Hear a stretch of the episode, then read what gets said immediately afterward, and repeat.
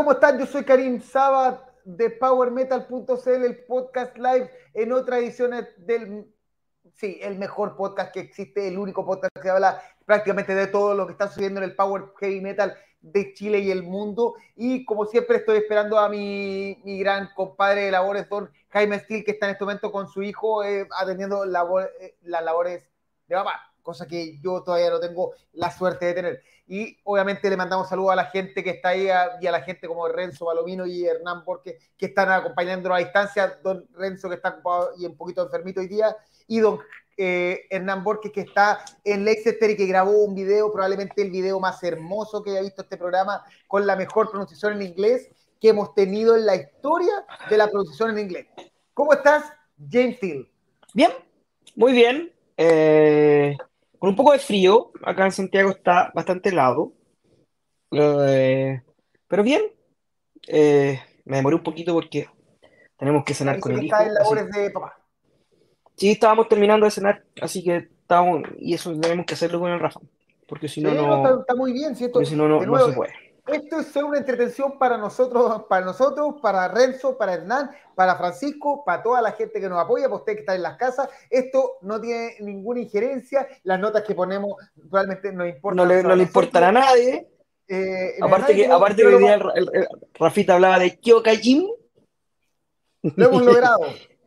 Tío el la foto que nos sacábamos los tres en la casa de Renzo decía, ¿y no, tío Kaiji?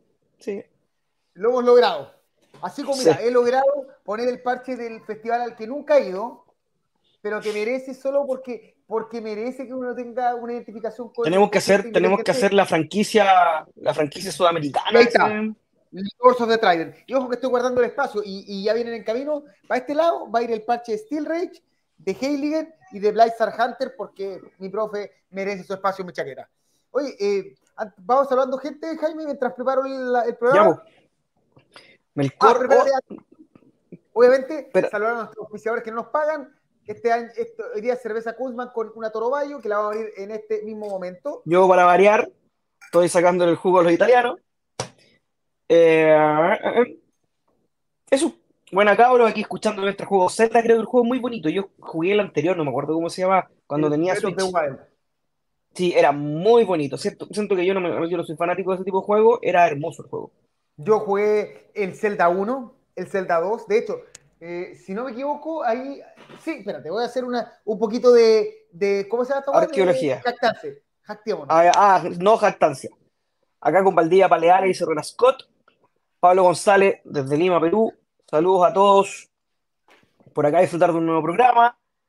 Nuestra querida Paola Turunen. Hola, buenas tardes. Con el símbolo de Dios, que ayer se cumplieron 13 años de la partida de Dios. Ayer, ¿cierto? Ayer fue 16. Sí. sí. Ya, mira, antes, momento de jactarse. Zelda 1. La versión dorada. Zelda 2. La versión dorada. Porque el Zelda 3 de Super Nintendo, ese no lo tengo todavía, pero eh, eh, son cartas originales, no son esas nuevas reversiones que hacen. Pablo Bardón me dice. Jactarse. Bueno, entonces, no jactancia. Buena cabros, saludos de la isla grande, cuna de brujos y bueno, buenos para tomar chicha.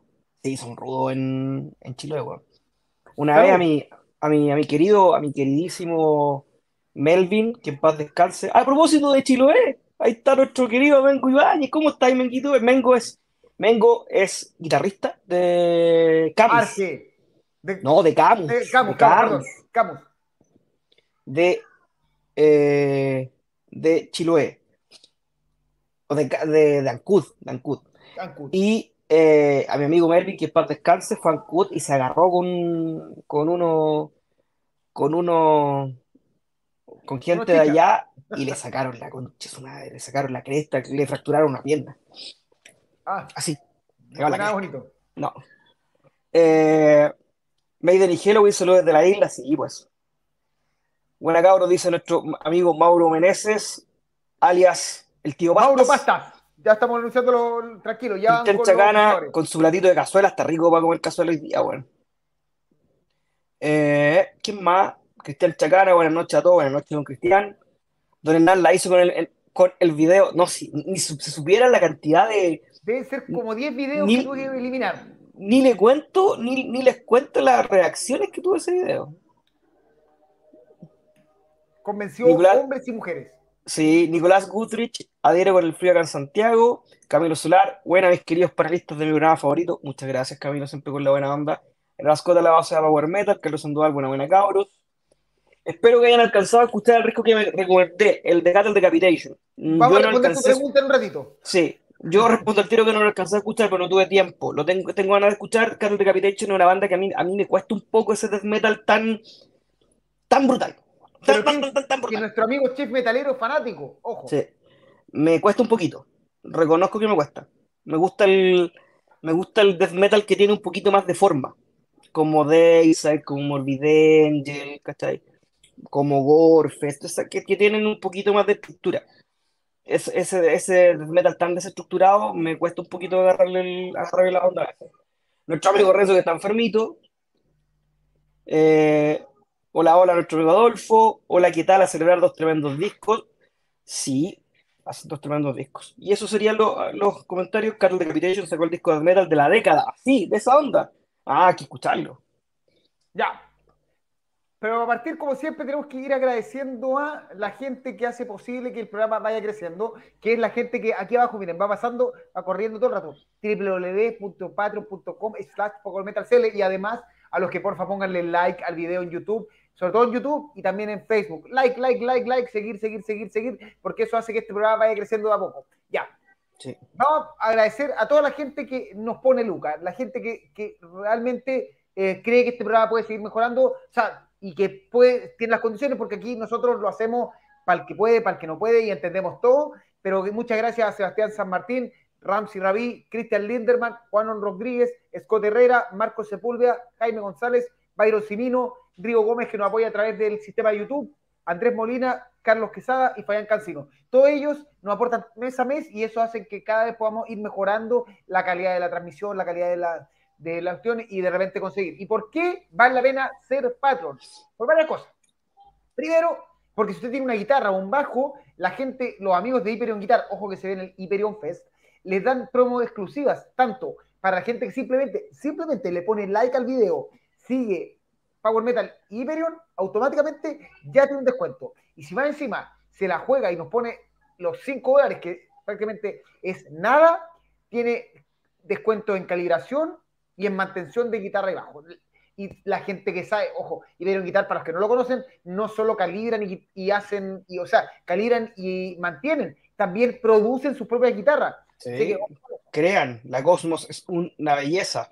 Un saludo, si nos está viendo, nos va a ver al tío Hiperio, en el Nico, que sufrió un accidente en su dedito, así que está un poco complicado con su, con su dedo. Mira, Pablo Mardones dice, va a pagar la membresía en YouTube, Patreon, no sé qué pasa, me sigue rechazando el PayPal. Usted sabe, don Pablo, que apenas caiga en ese chinchín, yo bailo.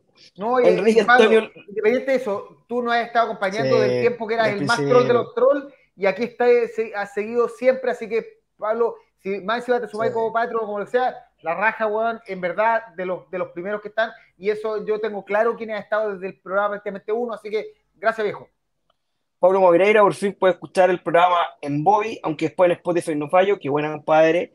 Enrique nos dice que tal, saludos a todos, gran programa aquí con su Ron Silver para el frío. Ah, amigo, yo le, pago la membresía a su Patreon para que se compre, no sé, algo más cuico, un Mitchell. Mitchell, por último. que es más cuico. Carlos Sandoval también tiene problemas con Patreon, creo que va a intentar con YouTube. Lo que sea su cariño, hermano. Estamos estudiando las maneras, de repente nos trasladamos completamente a YouTube. estamos en todo un proceso porque no sabemos qué cuáles son las ventajas y ventajas. Por ahora esto es lo que mejor no funciona. Pero si nos quiere apoyar de YouTube, también suma. Cualquier cosa, ¿ya? Eso. Sigamos. Porque, ojo, que todos los Patreons también tienen las mismas ventajas de YouTube. Eso no, no hay diferencia. Sí, obvio. ¿Qué más ocurre si usted se la juega con nosotros? Que tiene con la gente de discoreal.cl un... Ya, mira, Solo por ponerle like a Power Metal y a Disco Real en Instagram, usted eh, apleta más encima código Power Metal CL en la página, tiene un 10% de descuento. Además, si usted decide ser patron y todo, yo mando la lista, usted se comunica directamente con Disco Real y le hacen un 20% de descuento. Ya lo dijimos, un disco de 10 lucas le queda en 6, o sea, perdón, en 8. Y un disco de 20 lucas en 16. O sea, 20% con un disco que compre ya recuperó toda la plata. ¿Qué más? Para la gente que, tiene hambre y viene en Santiago, ojo, eh, lamentablemente por ahora todo en Santiago, no tenemos cómo hacer eh, localizado, pero quizás si crecemos podamos hacerlo. La gente que apoya, nos apoya monetariamente y decide ir a comer donde Chef Metalero, que queda ubicado en Rancagua con Salvador, los martes de 21 a 23 horas, usted se compra una burger y recibe una explosión anal. ¿Qué es eso que está ahí? Es unas papas fritas que tienen, una, eh, que vienen con eh, pollo vegan y carne vegan, eh, ají y otras cosas, más una cerveza. Ojo, que las puras papas salen 6.600 y la bebida como Luca, entonces al final con una vez que vaya a comer al mes, ya recuperaste la plata. Sí, pues, pero por Dios. Y ojo que el chef metalero, la verdad, vean la entrevista que, estamos, que la vamos a colgar por ahí, es real lo que Oye, voy, a, voy a dar unos precios. Avantasia Munglow, 11.009 en el en disco real. Toda la semana voy a tirar, voy a tirar un par de un par de, de disco. Un par de disquitos. Bursum Anthology 12.009 y para que son Jaime, baile. No, miembro. Ahí está el baile, Jaime. Estamos programando que esto tenga música. Así que si usted. Eh, eh, nuestro, editor de música está con Deniti y demás, le mandamos al dúo a Francisco Pérez. Apenas tengamos música, va esto con baile. Sí, y el último, Sky Dancer de Dark Tranquility a 12.009. O sea, en ninguna tienda lo van a encontrar esto, a, esto, a este precio, digámoslo. Digámoslo. Ya, y además de eso, ya, además de Chef Metalero, nuestro último auspiciador es el gran Mauro Pastas, que está conectado en este momento, don Mauro Meneses, que él hace su, su pasta artesanal, tiene unos precios increíbles, las lasañas son espectaculares, y ojo, 10% de descuento en lasañas, he pedido a domicilio, ahí están los precios, normalmente sale la, la boloñesa familiar de 2 kilos, 2 kilos reales, esto no es la hueá que ustedes compran en de repente que van a dar McDonald's, igual que con Chef Metalero, van a McDonald's, ven una foto espectacular y le llega una hueá desinflada. No, las hamburguesas de Chef Metalero, que vamos a ponerle, vamos a cambiar el gorro rápidamente para de Chef Metalero, y las lasañas de Mauro Pasta son de calidad y son del tamaño, ¿qué dice? O sea, 21, 20 lucas, un poco 21 lucas, o sea, queda como en 18,500, queda la lasaña eh, familiar si ustedes la compran siendo patrón, así que para que no se lo pierdan va un saludito de, de mi niñi. ¿Quién está ahí? El tío, dice, el tío. El tío Gallí, no lo escucháis tú, pero el tío Gallí. lo escucho. ¿Quién está? ¿Cómo está ahí? ¿Quién está ahí? ¿Quién está? ¿Se escucha? ya, vaya a gustarse, mi amor. Ojo, ojo. El tío Gallí dice. James Steele esto es baile. Rafid Steel. no, no, no, mira, la gente de. Ojo. Cacha. Solo durante las próximas casi hora y media que tenemos, la gente de Disco Real se raja con un 30% de descuento 30% en todos los discos. Solo mientras dure el programa. Luego voy, a, voy a revisar, voy a revisar a ver si me gusta. Vamos a abrir la página, mira, para que sea más justo esto. Disco Real, vamos a abrir la página rápidamente y vamos a compartirla para que la gente crea que, los discos son reales. O sea, no dice, el disco real es de verdad. presentar, eh, compartir pantalla, ventana. Renzo dice si puede comprar eh, que el, que el, que el tío que el tío Disco Real diga si son a los que están viendo el programa o a los Patreon. Ahí mira, por ejemplo, está hace eh, el, el, último, perdón, de ACC, uno de los discos, está a 8 lucas. Imagínate, no sé si esto le suma el 30% cuento que no aclare eso, pero tiene Alma Fuerte, Alice in Chains, Alquimia, Amor, Amorphis, el Tales of Thousand Lakes. Eh, ojo, eh, CDs, veamos, rápidamente, mira, Alice Cooper, eh, Alquimia, Amorphis, Ángel Infierno, Angra, Anthrax, eh, ¿qué más? Advance que anunció su regreso, Avalanche, sigamos, saltémonos a la página, no sé, a la página, Avantasia, Children of Bodom, Camp. Mira, tiene el disco de, la banda chilena Camus, de que recién hablamos, el Sendero de Libertad. más, eh, tiene, en el EP tiene Rabbit Down, que un disco que estaba cumpliendo 35 años, que nos acordamos tarde que estaba cumpliendo años, así que lo vamos a. Los fanáticos de, Digo, mira, la próxima semana. Dream Theater, Dunedain, Edguy. O sea, ¿verdad? Ojo, esto es de sorpresa. Así que ahí, mira, eh, Renzo pregunta si él puede comprar el disco real. Víctor, contesta todo mientras vamos haciendo el programa. Y acá dice, aquí te responde lo del Ron Silver. Con el Ron Silver se vienen los, recuerdos, los recuerdos de los 90 cuando escuché el disco Peace of Mind por primera vez. La No sé si eso es una buena historia o mala historia. ya. Así que eso, gente, mientras, recuerden, mientras dure el programa, tenemos 30% de descuento en disco real. Escriben por interno a Víctor Vázquez o Disco Real, dicen el disco y se lleva el disco. Y lo único que necesitamos, Víctor, ah, mira, Cualquiera puede comprar, me contactan a mí o a las redes Disco Real. Ojo. Qué mejor. Esto, ni siquiera fue programado, así que gracias, Víctor, gracias, Disco Real. Ya.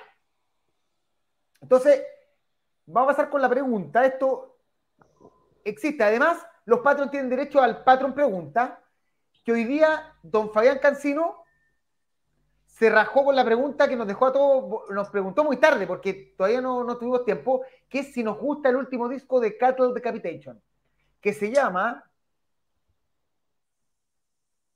A ver si me ayudan. Eh, Cattle Decapitation. Es una banda, el último disco se llama Terrasite, lanzado este año.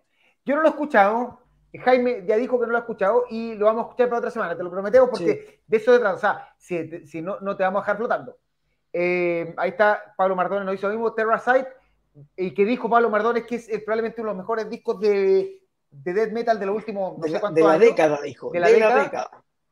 Eh, pero lo vamos a escuchar para la próxima semana. Cacha, Renzo dice que es el segundo mejor disco en la historia de Cattle Decapitation después del Harvest Tour. Ahí tenía una respuesta de alguien de, de, alguien del, del, equipo. Es más técnico que la Clínica Santa María. Así que, bien, vamos a escucharlo la próxima semana y vamos a dar nuestras impresiones. Así que eso, te lo, dejamos pendiente, Fabián, pero eso, para los patrons, eh, que ahora se subió el GAN Pablo Mardones, eh, pregúntenos y nosotros vamos a estar trayendo, respondiendo. Ojo, si nos preguntan el día martes o el miércoles antes del programa, es difícil que alcancemos a ajustar. O sea, si nos preguntan por un disco en específico. Si ustedes nos dicen, por ejemplo, lo que conversamos, si quieren saber cuál sería mi, mi, información favorita de Rhapsody, contado todos los integrantes, eh, se las puedo responder con tranquilidad porque eso no me cuesta tanto. Pero si nos dan pie a escuchar un disco, se complica un poco. Así que, pero bien, gracias Fabián por ser el primer, el primer patrón que nos manda una pregunta. Ya. Sigamos.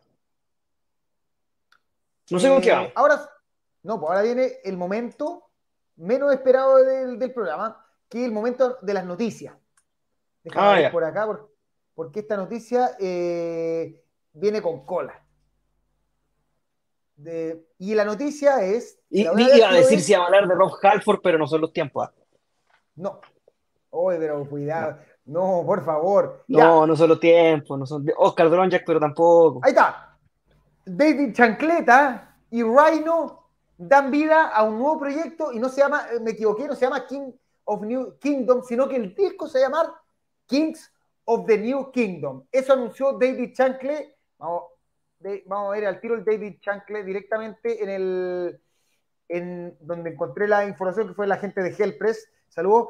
Em, David Chanclet y Rhino estuvieron juntos en el clásico disco del, de Manowar, The Triumph of, Steel. Eh, y se juntan, anunciaron recién que va a tener un nuevo disco llamado Kings of the New Kingdom y que va a tener más invitados. Todavía no tienen idea cuándo van a salir, pero no, no, eh, no, no, está, no está claro cuándo va a salir el disco, pero ese sería el regreso de, de toda la gente que como que extraña porque David Shankly, uno de los grandes guitarristas de Manowar, y Rhino también, uno de los grandes bateristas de Manowar.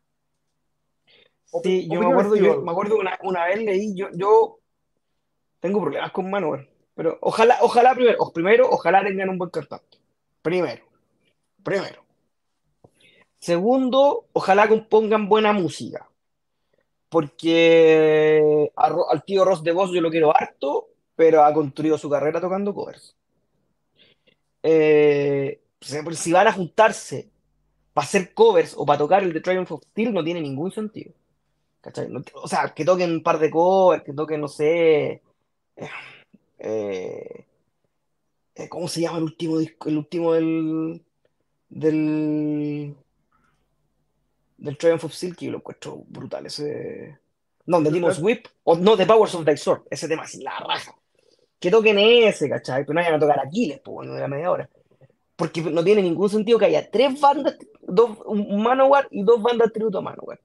Así que, ojalá, ojalá eh, hagan música nueva, ojalá hagan buena música, ojalá saquen un disco, porque Manowar no saca disco. O sea, sí, pues el disco está anunciado. Tiempo. Kings of the New Kingdom. Ese es el disco, no es el nombre de la banda ojalá, puta, tiene harta, harto hype. Eh, a mí el de Triumph of Steel me encanta. Rino es un tremendo baterista.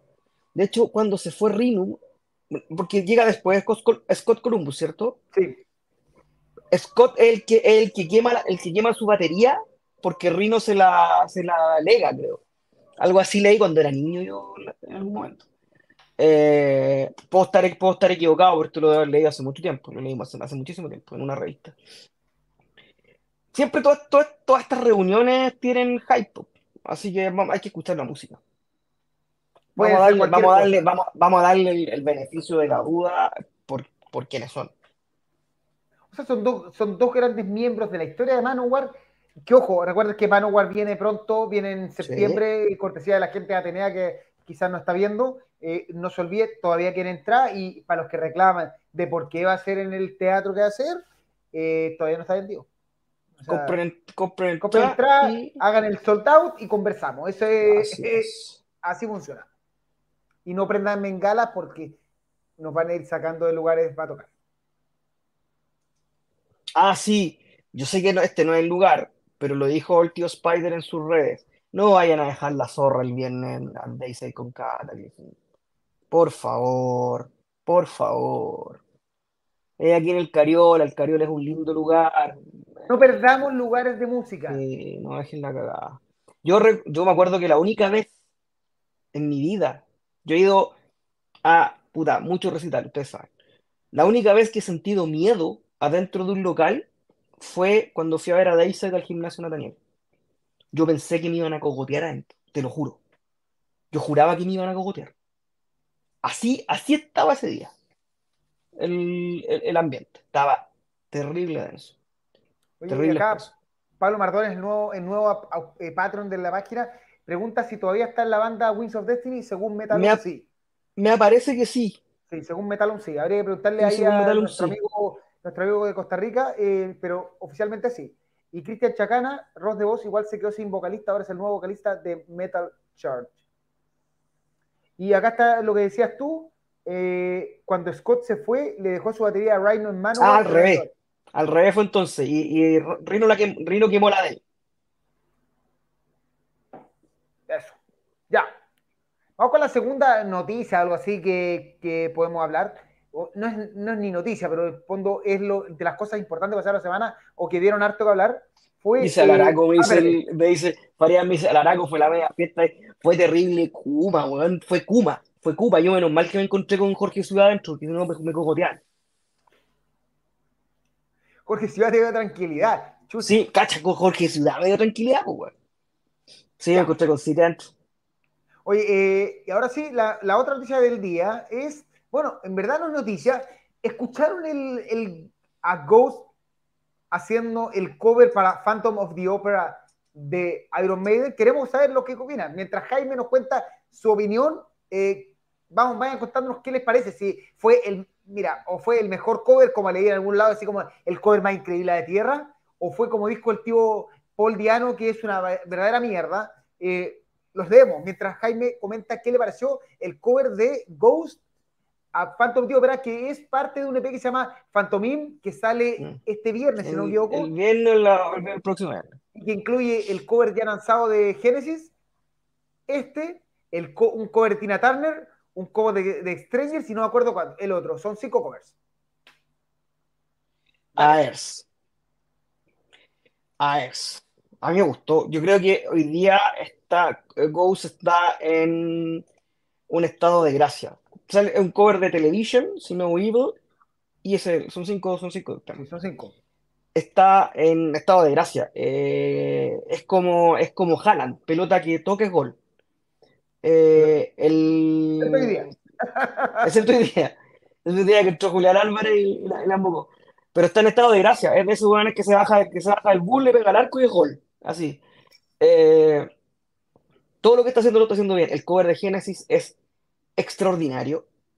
Eh, y este cover es. ¿Te puedo cortar un segundo? Que tengo anuncio de Mauro Pastas. Ya. para interno. Para la gente que quiere pasta, pasta en Santiago, solo por hoy, mientras dure el programa, en vez de 10% de descuento, 15% de descuento.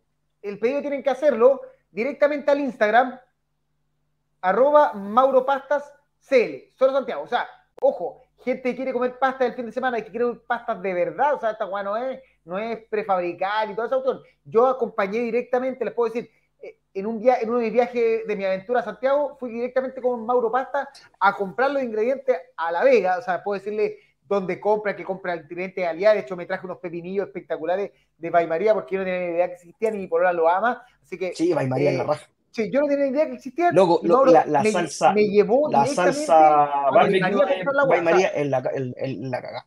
Entonces tenemos 30% mientras dure el programa en discoreal.cl, 15%, 15 de descuento durante, mientras dure el programa con mauropasta.cl, directamente Instagram, arroba mauropastas, lo vamos a poner acá, espérate, eh, banners.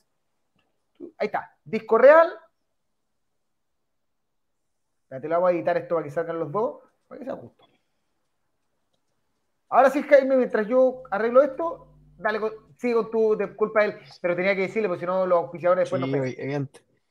Eh, encontré la raja el cover. Eh, no lo había escuchado. De hecho, eh, el de Genesis también me encantó. Y tienen, son súper diferentes ambos covers. El de Genesis es una volada mucho más Ghost. Ghost le puso mucho más ingredientes de su cosecha y de su estilo e hizo un cover, hizo un tema de Ghost con Jesus He Knows Me, ¿cachai? Este tema respeta mucho la estructura y respeta mucho la esencia del, tema de Iron Maiden.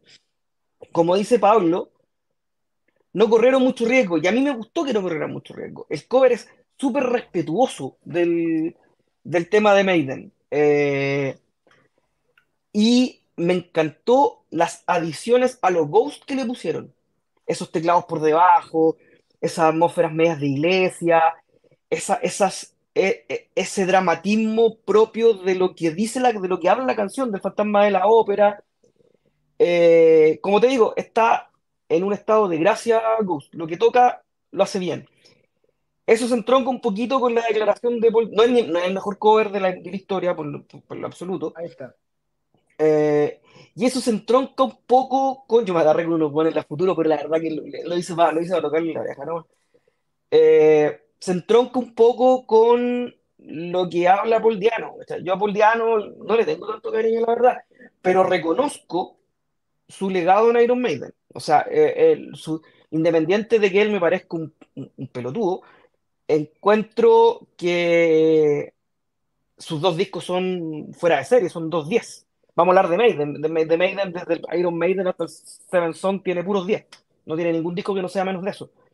Eh, entonces siento que, siento que perdió la oportunidad de, de tomar la vida de otra manera, como que no, entendió lo que le está pasando a, Paul eh, lo que está haciendo, eh, porque, porque incluso el tema ni es de él, el tema de Steve Harris perfectamente un más inteligente hubiese dicho, eh, puta, qué bueno que una de las bandas más importantes de rock de la escena mundial hoy día, sino la más importante transversalmente, le gusta a quien le guste, le gusta a quien le guste, el, hoy día Ghost es de las bandas más importantes del, de la escena rockera a nivel mundial, se haya tomado eh, se haya tomado la molestia de tributar la etapa en la que yo estuve en Iron Maiden.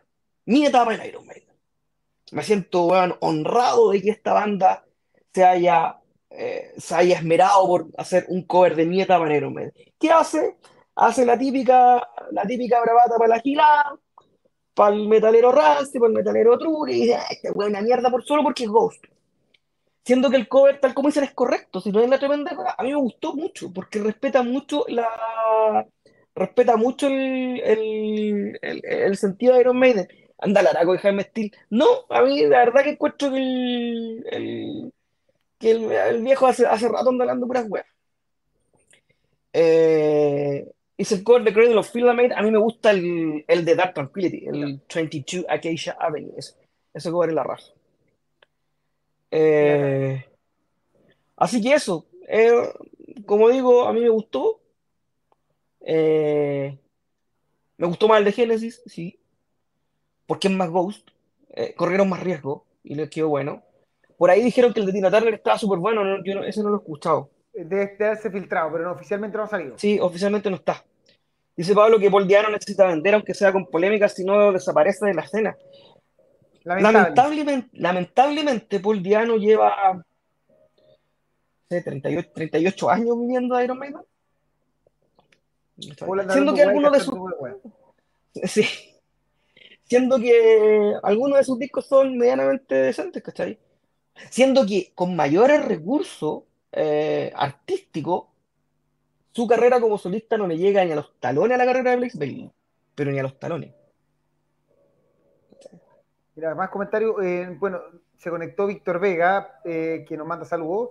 Eh, cover correcto, dice Paola Turunen. ¿Mm? R. Scott dice: igual al final la gente a veces espera un cover, no un tributo. Ojo la diferencia. Em, Nicolás Goodrich, si en septiembre tocan algunos nuevos covers, va a ser la acá. Yo creo, yo no, no me. A ver, yo encuentro el cover bastante bueno. Me gustó más el de Genesis, como dice Renzo pero preferiría que no tocaran covers en vivo. Eh, creo que la música de Ghost, y espero, no necesita de, tocar ningún cover en vivo del nivel que tiene su música. O sea, de hecho, encuentro el cover es muy bueno, pero todo el disco, el último disco, me, con, cada canción del último disco me parece mejor que el cover. O sea, como experiencia musical. Entonces, está bien, son gustos, pero yo preferiría mil veces que tocaran solo canciones de ellos. No sé cuál es el setlist, no tengo ni idea. Hay que ver si lo varían. Hay, hay, bandas que tocan harto cover dentro de su Pero con Ghost no lo necesita. Nadie va a ver Ghost por un cover. O sea, si lo tocan. No, evidentemente no. Eh, Creo que tampoco tocan Twenties. Pero ¿cómo? Si queremos, queremos perrear hasta abajo. Sí. Eh, Creo, no estoy seguro. Y Ademir dice si hará, bueno, nos preguntaba lo del disco, sí, un EP de cinco covers que se llama Phantomil, que, lo, que la carátula es hermosa. si hay algo que, no, que nadie puede, y de hecho ahí tengo la mía del Infestis Humana. Eh, ¿Cómo que alguien viene a sacar la madre, bueno? De paso, eh, creo que, eh, que una de las que Ghost y Tobias Ford se preocupa de todos los detalles en la banda, desde la, desde la carátula, la canción, hasta la expuesta en escenario. O sea, todo es mucha preocupación de la banda. Eh, yo creo, oh, la, la, la, la, carátula del Phantom Mind es preciosa. La carátula del. ¿Y qué tanto si el tema lo compuso Steve Harris? El tema, el tema lo compuso Steve Harris. De hecho, creo que Steve Harris le gustó. De hecho, leí por ahí que el, tema, porque yo lo escuché un par de veces, el tema tiene unos cambios de letra aprobados por Maiden. Ya. Eso con Ghost. Y ahora sí, lo que estaban esperando, ya que estamos con Maiden, obviamente, hora de hablar de los 40 años de Peace of Mind. Y antes que Jaime nos dé toda su experiencia, su conocimiento, todo les quiero aclarar que Peace of Mind, que se traduce como pieza mental y no como les voy a mostrar en el disco que tengo por ahí, espérate, deja buscarlo. Acto de locura. Como el acto de locura. Ahí está es el disco número 4 de, lanzado el 16 de mayo del año 83. Em, este disco fue, fue previo a eso, vino con el, el, single de Flight of the Icarus que salió previamente a la canción. Y después salió el de Trooper. Y de ahí la historia es la que es. Este disco contaba con la formación ya con eh, Steve Harris, Bruce Dickinson, Dave Murray y Adrian Smith, Nico McGrain y tú a Martin Birch, que en paz descanse, como el productor del disco. 45 minutos, lanzado, como dijimos, en mayo del 83. Ahora sí, Jaime. ¿qué nos quieres decir de Yo creo que hay algo que, hay algo que, con distintos resultados, evidentemente, y lo vamos a ir viendo, y lo vamos a ir viendo en el transcurso del programa, hay algo que toca ambos, ambos, ambos discos que hoy vamos a tratar.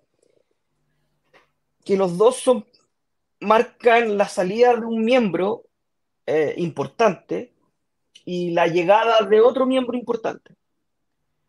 Este Piece of Mind marca la salida de Cliff Burr, que era un gran baterista, tenía un, baterista con mucho groove, y eso se nota, por ejemplo, en Gangland, en el, en The Number of A un baterista que tiene una, manera muy particular de tocar. Pareciera que tocara con doble pedal y toca con un, solo bombo y un solo pedal. Eh, y que hace su entrada de una manera magistral con el, con el, con la intro de Where It Dark.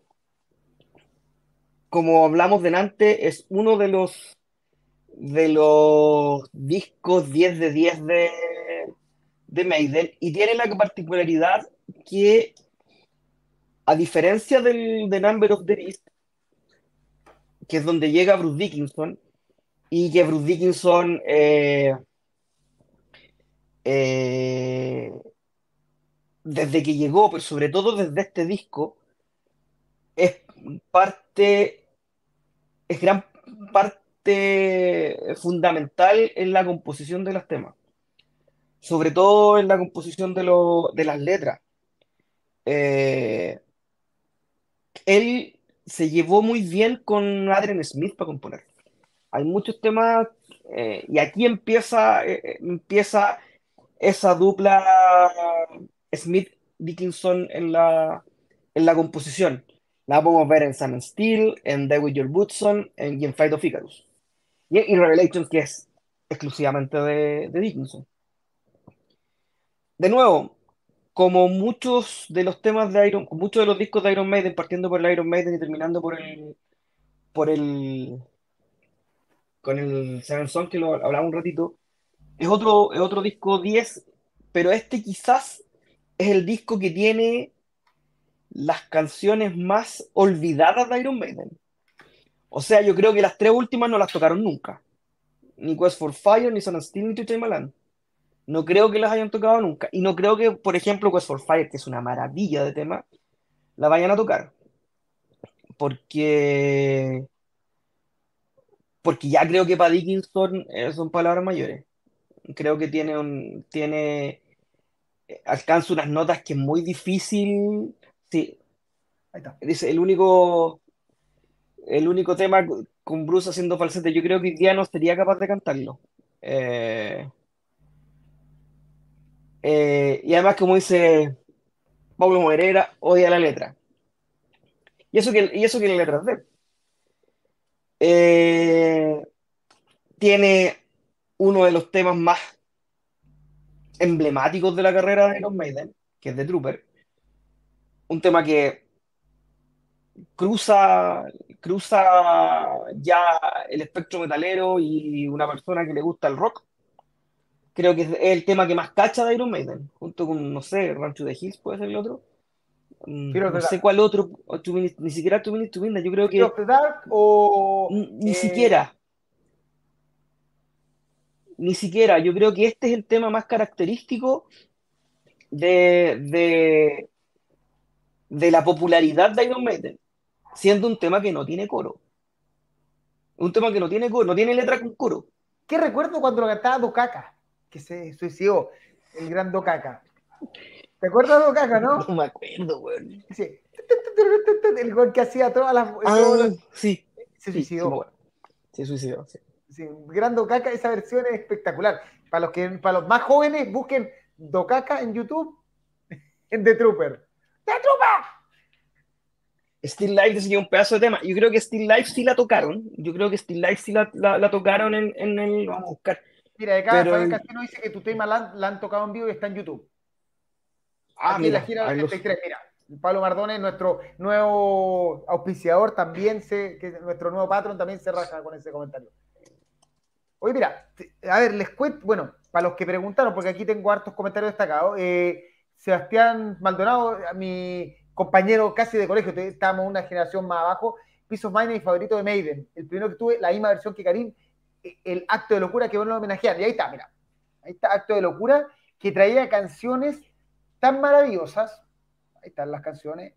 Como Donde las águilas se atreven, Revelaciones, El vuelo de Ícaro, Muere con las botas puestas, El soldado, Aún vivo, En búsqueda del fuego, Sol y acero. Y el mejor, la mejor, una de las mejores traducciones de la historia del metal, sojuzgar un país. Eh, sí, pues lo tocaban, efectivamente. Lo tocaron justo después de, de, Number of the Beast en la gira del, del, por lo menos del 83. Mira tú. Mira, ahí está Pablo eh... también dice que tiene, el, también tiene la versión blanca Emi, un, el tesoro que guárdenlo porque esta guay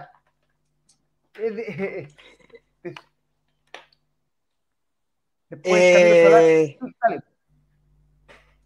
No, dale, dale, dale. Ya, Camilo Solar, pieza hermosa, Flight to Icarus, lo mejor, composición de Drus y Adrian. Eh, Angel Martin, ¿qué quedó un discazo el pedazo de cabeza. Falla Cancino, Tu Tema Land es un temazo infravalorado del disco, letra inspirada en Dune. Dune que pronto sale la segunda parte. Eh, Paulo sí. me van a perdonar, pero nunca me gustó eh, Muere con las botas puestas. ah, me gustaba. me gustaba. Después, eh, Adolfo Salinas, eh, Peace of Mind es un discazo, pero nunca diré que es el mejor de Maiden. Angel Martin se dio todo de forma perfecta, era superar lo que ya estaba alto con el number y se logró de forma impecable. Y Fabián, bueno, nos decía el tema de que ya la canción está en vivo. Además, mira, Pablo Madureira, Harry le pidió al autor de Dune, eh, Herbert, eh, poder nombrar así la canción. Y este, pero este le respondió odiaba el heavy metal y no estaba ni ahí. Y Marco Sepúlveda recién se está conectando. Saludos, don Marco, uno de los que también nos apoya con Patron. Gracias, maestro. Y Pablo Mardones, sí, Emi y sus traducciones que hayan para la época, pero ¿sabéis qué? Eso le da un valor especial, porque de alguna forma tener un cassette que tenga a sojugar un país tiene más valor que tener un cassette que diga Tutei Malan, te lo aseguro. Sí. ¿Cuál es la otra? Aces High, dice muy favorecidos. Tienes que revisar. Pero ahí tengo toda la colección eh, casi completa. Dice Víctor Alfonso, ese discaso, cada canción cuenta una historia. Sí, pues cada canción cuenta una historia. Para mí, puesto tres en su discografía. Es muy, sí. Ahora, ahora de verdad, no me acuerdo eh, hoy día el, el, cada una de las canciones.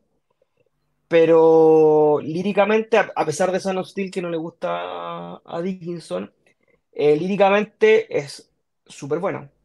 Súper, súper, súper bueno. Y acá un detalle, lo que dijo, eh, que cuenta una historia. Esto es un homenaje a, los nerds de este país y del mundo, de los que me considero nerd. Hablemos de nerd, para mí, el nerd real. El nerd, el que en esos tiempos leía cómics, leía libros, cuando no era esto, es, no ese nerd moderno que es, ay, yo veo películas Marvel, por eso soy nerd, no. El nerd que de verdad era el corazón de todo metalero estas bandas escribían canciones sobre Dune, un disco que probablemente es uno de los discos más nerd que hay, junto con El Señor de los Anillos, que ahora están de moda porque crecieron, lanzaron libros, pero en esos tiempos, leer El Señor de los Anillos, leer Dune, leer eh, Isaac Asimov, leer cualquiera de esas cosas era como, oh, el buen, el buen, extraño, así como era el buen penca, el buen exiliado del colegio. Entonces, estas bandas, desde un principio, cuando dicen que el, heavy metal tiene mucho de sí, porque en sus tiempos originales ya las bandas grandes como Iron Maiden, Satánico y todo lo que queramos decir, escribían discos basados en libros cabezones.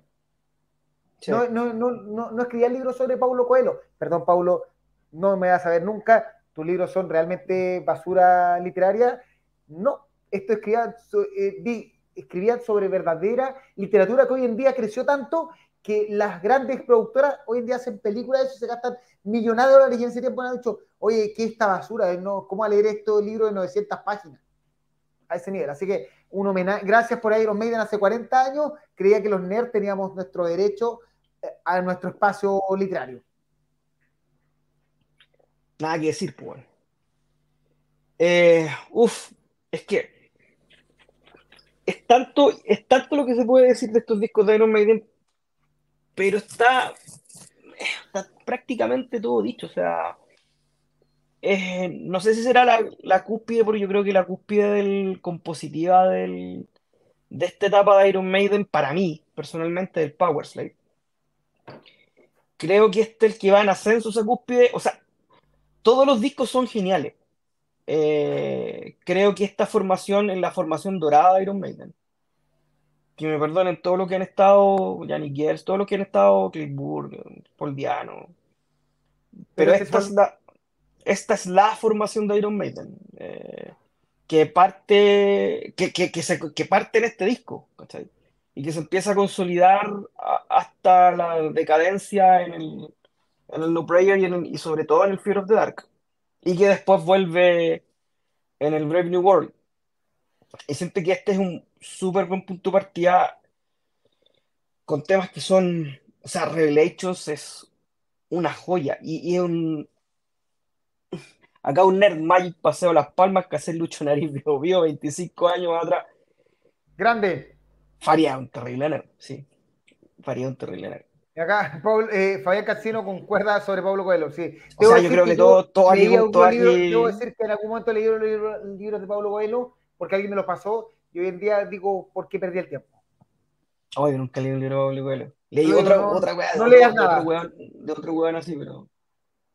Eh, Red Scott, en esos tiempos, ser nerd era ser aislado, hoy en día todos quieren leer. Por eso digo, eh, para mí cuando alguien dice nerd, el nerd actual eh, que parte desde que vio Big Bang Theory y que cree que nerd es jugar Nintendo y, leer cómics, está mal. O sea, mejor vayan a la, famosa película La venganza de los nerds y vean quién eran los nerds que fuimos. O sea, que no iba bien, que de partida te iba superior en el colegio. No estoy discriminando, si bueno, te puede ir mal, da lo mismo, esa weá no, no significa nada. Pero el que le sabía matemáticas, sabía ciencias, que era como, bueno, ¿por qué sabía eso y no te dedicabas a hacer deporte? Perfecto. Son opciones. Entonces, leer cómics en ese tiempo significa buscar, tener que saber dónde mierda los vendían, saber quién chucha era Venom, quién era Idomé. Hoy en día no, no, o sea, a mí me gusta más Miles Morales. Ese es como el Spider-Man número 21. Eh, la gracia era en esos tiempos tratar de cachurear para conseguir alguna información. Hoy en día no es lo mismo. Entonces, eh, ojo, para mí el nerd eh, que leyó Dune en esos tiempos, por eso es que creo que Iron Maiden era un grupo de nerds, porque escribir un tema como tu tema no se te ocurre la letra de la nada, tienes que haber leído el libro, entenderlo y tratar de reducir un libro tres, en cinco o seis minutos de canción. Dice, grande Power Metal, el disco real, acabo de comprar el Elysium and Birds, bacán. La revista de Club Nintendo, yo compraba las Club Nintendo. Las yo las tenía, todavía tengo algunas. Era muy caro ser nerd en los 80, importar material de Star Wars era toda una proeza. Respecto al Piece of Mind, Revelation para mí la mejor del disco.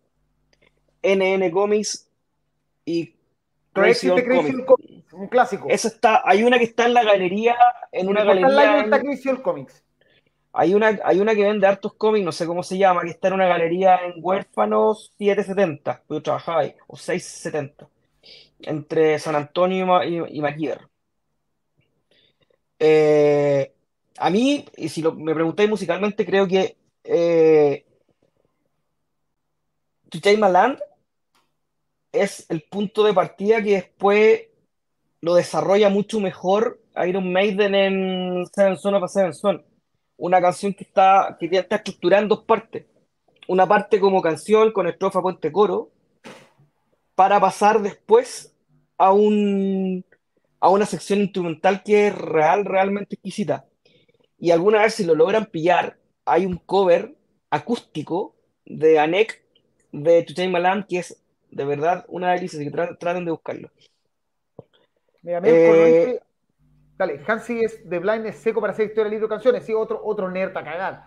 Eh, y de hecho ahí el, el, em, el guitarrista, no me acuerdo, el, se volvió el nombre, eh, juega videojuegos todo el día. Andre Olbrich. Viaja con su Switch, de hecho. Red Hot Bridge, escuchar Where Eagles There en el Movistar fue una locura. El sonido de la batería fue fuego. Sí. Fabián Cancino, Chazam Comics y Team Grafia Comics y Camilo Solar, yo llegué a comprar esas películas al Salfate en Japón Animation, la tienda que tenía de Providencia. Mira, esa weá que está en, el subterráneo. alguien preguntó por ahí cuál es el mejor envío de Iron Maiden. Y él, votó por el Hammersmith del 82. Déjame ver quién. ¿Quién es el Herrera Scott? Para mí, lo, el After Death. Para, para mí, esa gira del, del World Slavery Tour eh, eh, insuperable. Y está por ahí, o el también la del Power Slave también es muy buena. El, Esa, el, World Slavery Tour. Ah, sí. El, World Slavery Tour. Sí. Es la más clásica, y de hecho, por eso después revivieron la gira antigua. Fue por esa gira. Sí. Así que ah. no hay mucho más lo que se puede decir de un disco que cumple 40 años y estamos viejos con Renzo dice D. No sé qué quiere decir con el D. Ah, Donington y Racing Hell combo a combo. Si Donington es 92 y Racing Hell es 93, ¿cierto? Eh, son de la parte final del, de, de Dickinson el Racing, Hell, el, Racing Hell es bien particular porque tiene mucha rabia ese show. Aparte que tiene toda esta, toda esta imaginería, cuando le cortan la cabeza a Dickinson y toda esta weá de, como el show de magia eh, entre medio. Eh, es, bien particular, pero musicalmente creo que el World Slavery Tour es, lo que a mí más me, más me llena. Mira acá, eh, Paulo Maureira dice en el Live After Death Dickinson suena reventadísimo, pero es un álbum glorioso y retrata el mejor momento de la banda. Carlos Sandoval, Made in England 88, con la gira del a, a, mí lo que A mí lo que me pasa con el Made in England, que siendo un set súper, súper rico, siento que Dickinson no está en su mejor momento. Siento que Dickinson le, eh, es, es raro lo que le pasa a Dickinson en esa gira. Como que no, no, no logra brillar como brilla en el disco. Eh, eh, pero es bacán, pues bacán ver, ver a Dickinson cantando en los hombros de, de Dave Murray. De hecho, Farías dice que el Made in England es su favorito, aunque eh, Dickinson esté medio hueveado. Y acá, sí, sí, es, es, es, rara, la performance de Dickinson. Mi primer cassette de la vida fue Real, Real Live Dead One. yo, yo me gané uno de los dos, no me acuerdo cuál, en Electra Jóvenes. Calla. Mira, Camilo Solar, ojalá que vengan los monos el próximo año. Queremos a Made en el Nacional. Se supone que son tres, tres se supone son tres shows, uno en el Nacional y dos Movistar. Eso hay gente que dice que no va, hay gente que dice que va. Yo no me imagino una gira de Iron Maiden en Sudamérica sin que pasen por Chile. Van, a, van a tratar de hacerla, van a tratar de hacerla, sí. La última intervención de este, de este disco, porque si no nos queda todavía harto por conversar. Cristian Chacana dice, ¿en qué puesto de sus discos está, en qué puesto de Iron Maiden está este disco? Para él el cuarto. Jaime, ¿le podríais poner algo así tan, tan específico? No. Yo creo que, que, no, debe estar entre los cinco primeros. Hay un que a mí me gusta es el, el Power Slave, por muchas cosas, pero, pero de ahí es que sabéis lo que pasa. Es difícil.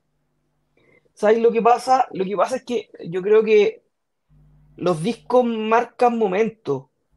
Y yo, me, yo personalmente me he pillado diciendo varias veces distintos discos de Maiden como el que más me gusta, cosa que no pasa con Halloween. Con Halloween yo tengo clarito mi top 3, ¿cachai? Pero con Maiden no. Con Maiden hay, días que amanezco más fanático del, Somewhere in Time, o del Séptimo Hijo, o del o de Peace of Mind, o del Pablo, o del Number entre esos cinco, sin lugar a dudas, en, la época... Pero ordenarlo es difícil, porque son discos muy, muy, muy, muy eh, parejos. Claro, entre, pero entre el de Number of the Beat y el Seven Son está el top 5 mm, ordenado como queráis, ¿cachai? Y detrásito de eso está el Killers. Mira, y de Renzo, para Renzo está como sexto, ¿cachai? ¿Cachai? Ya.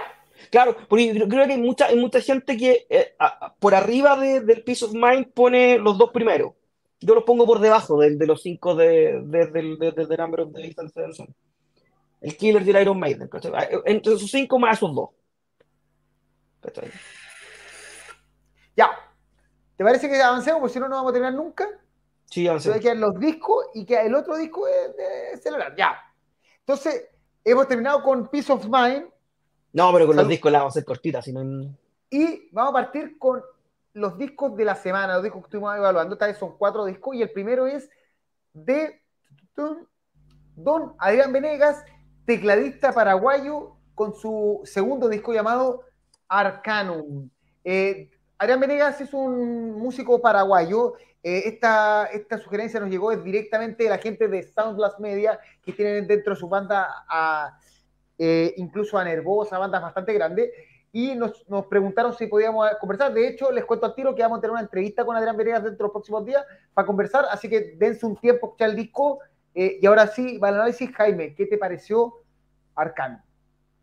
Ah, espera, antes de eso, el cantante de Arcanum, de Adrián Venegas, es Don Ronnie Romero. Ojo, para que tengan claro del nivel. Y el productor es Sacha Paez. ¿no? Sacha Paez. O sea, es un disco de, alto nivel, no es un. Por eso es que creemos que, eh, que vale la pena comentarlo, no es un disco independiente, es un disco de alta factura eh, con mucha producción. Ahora sí. el baterista Michael Herede de Primal Fear.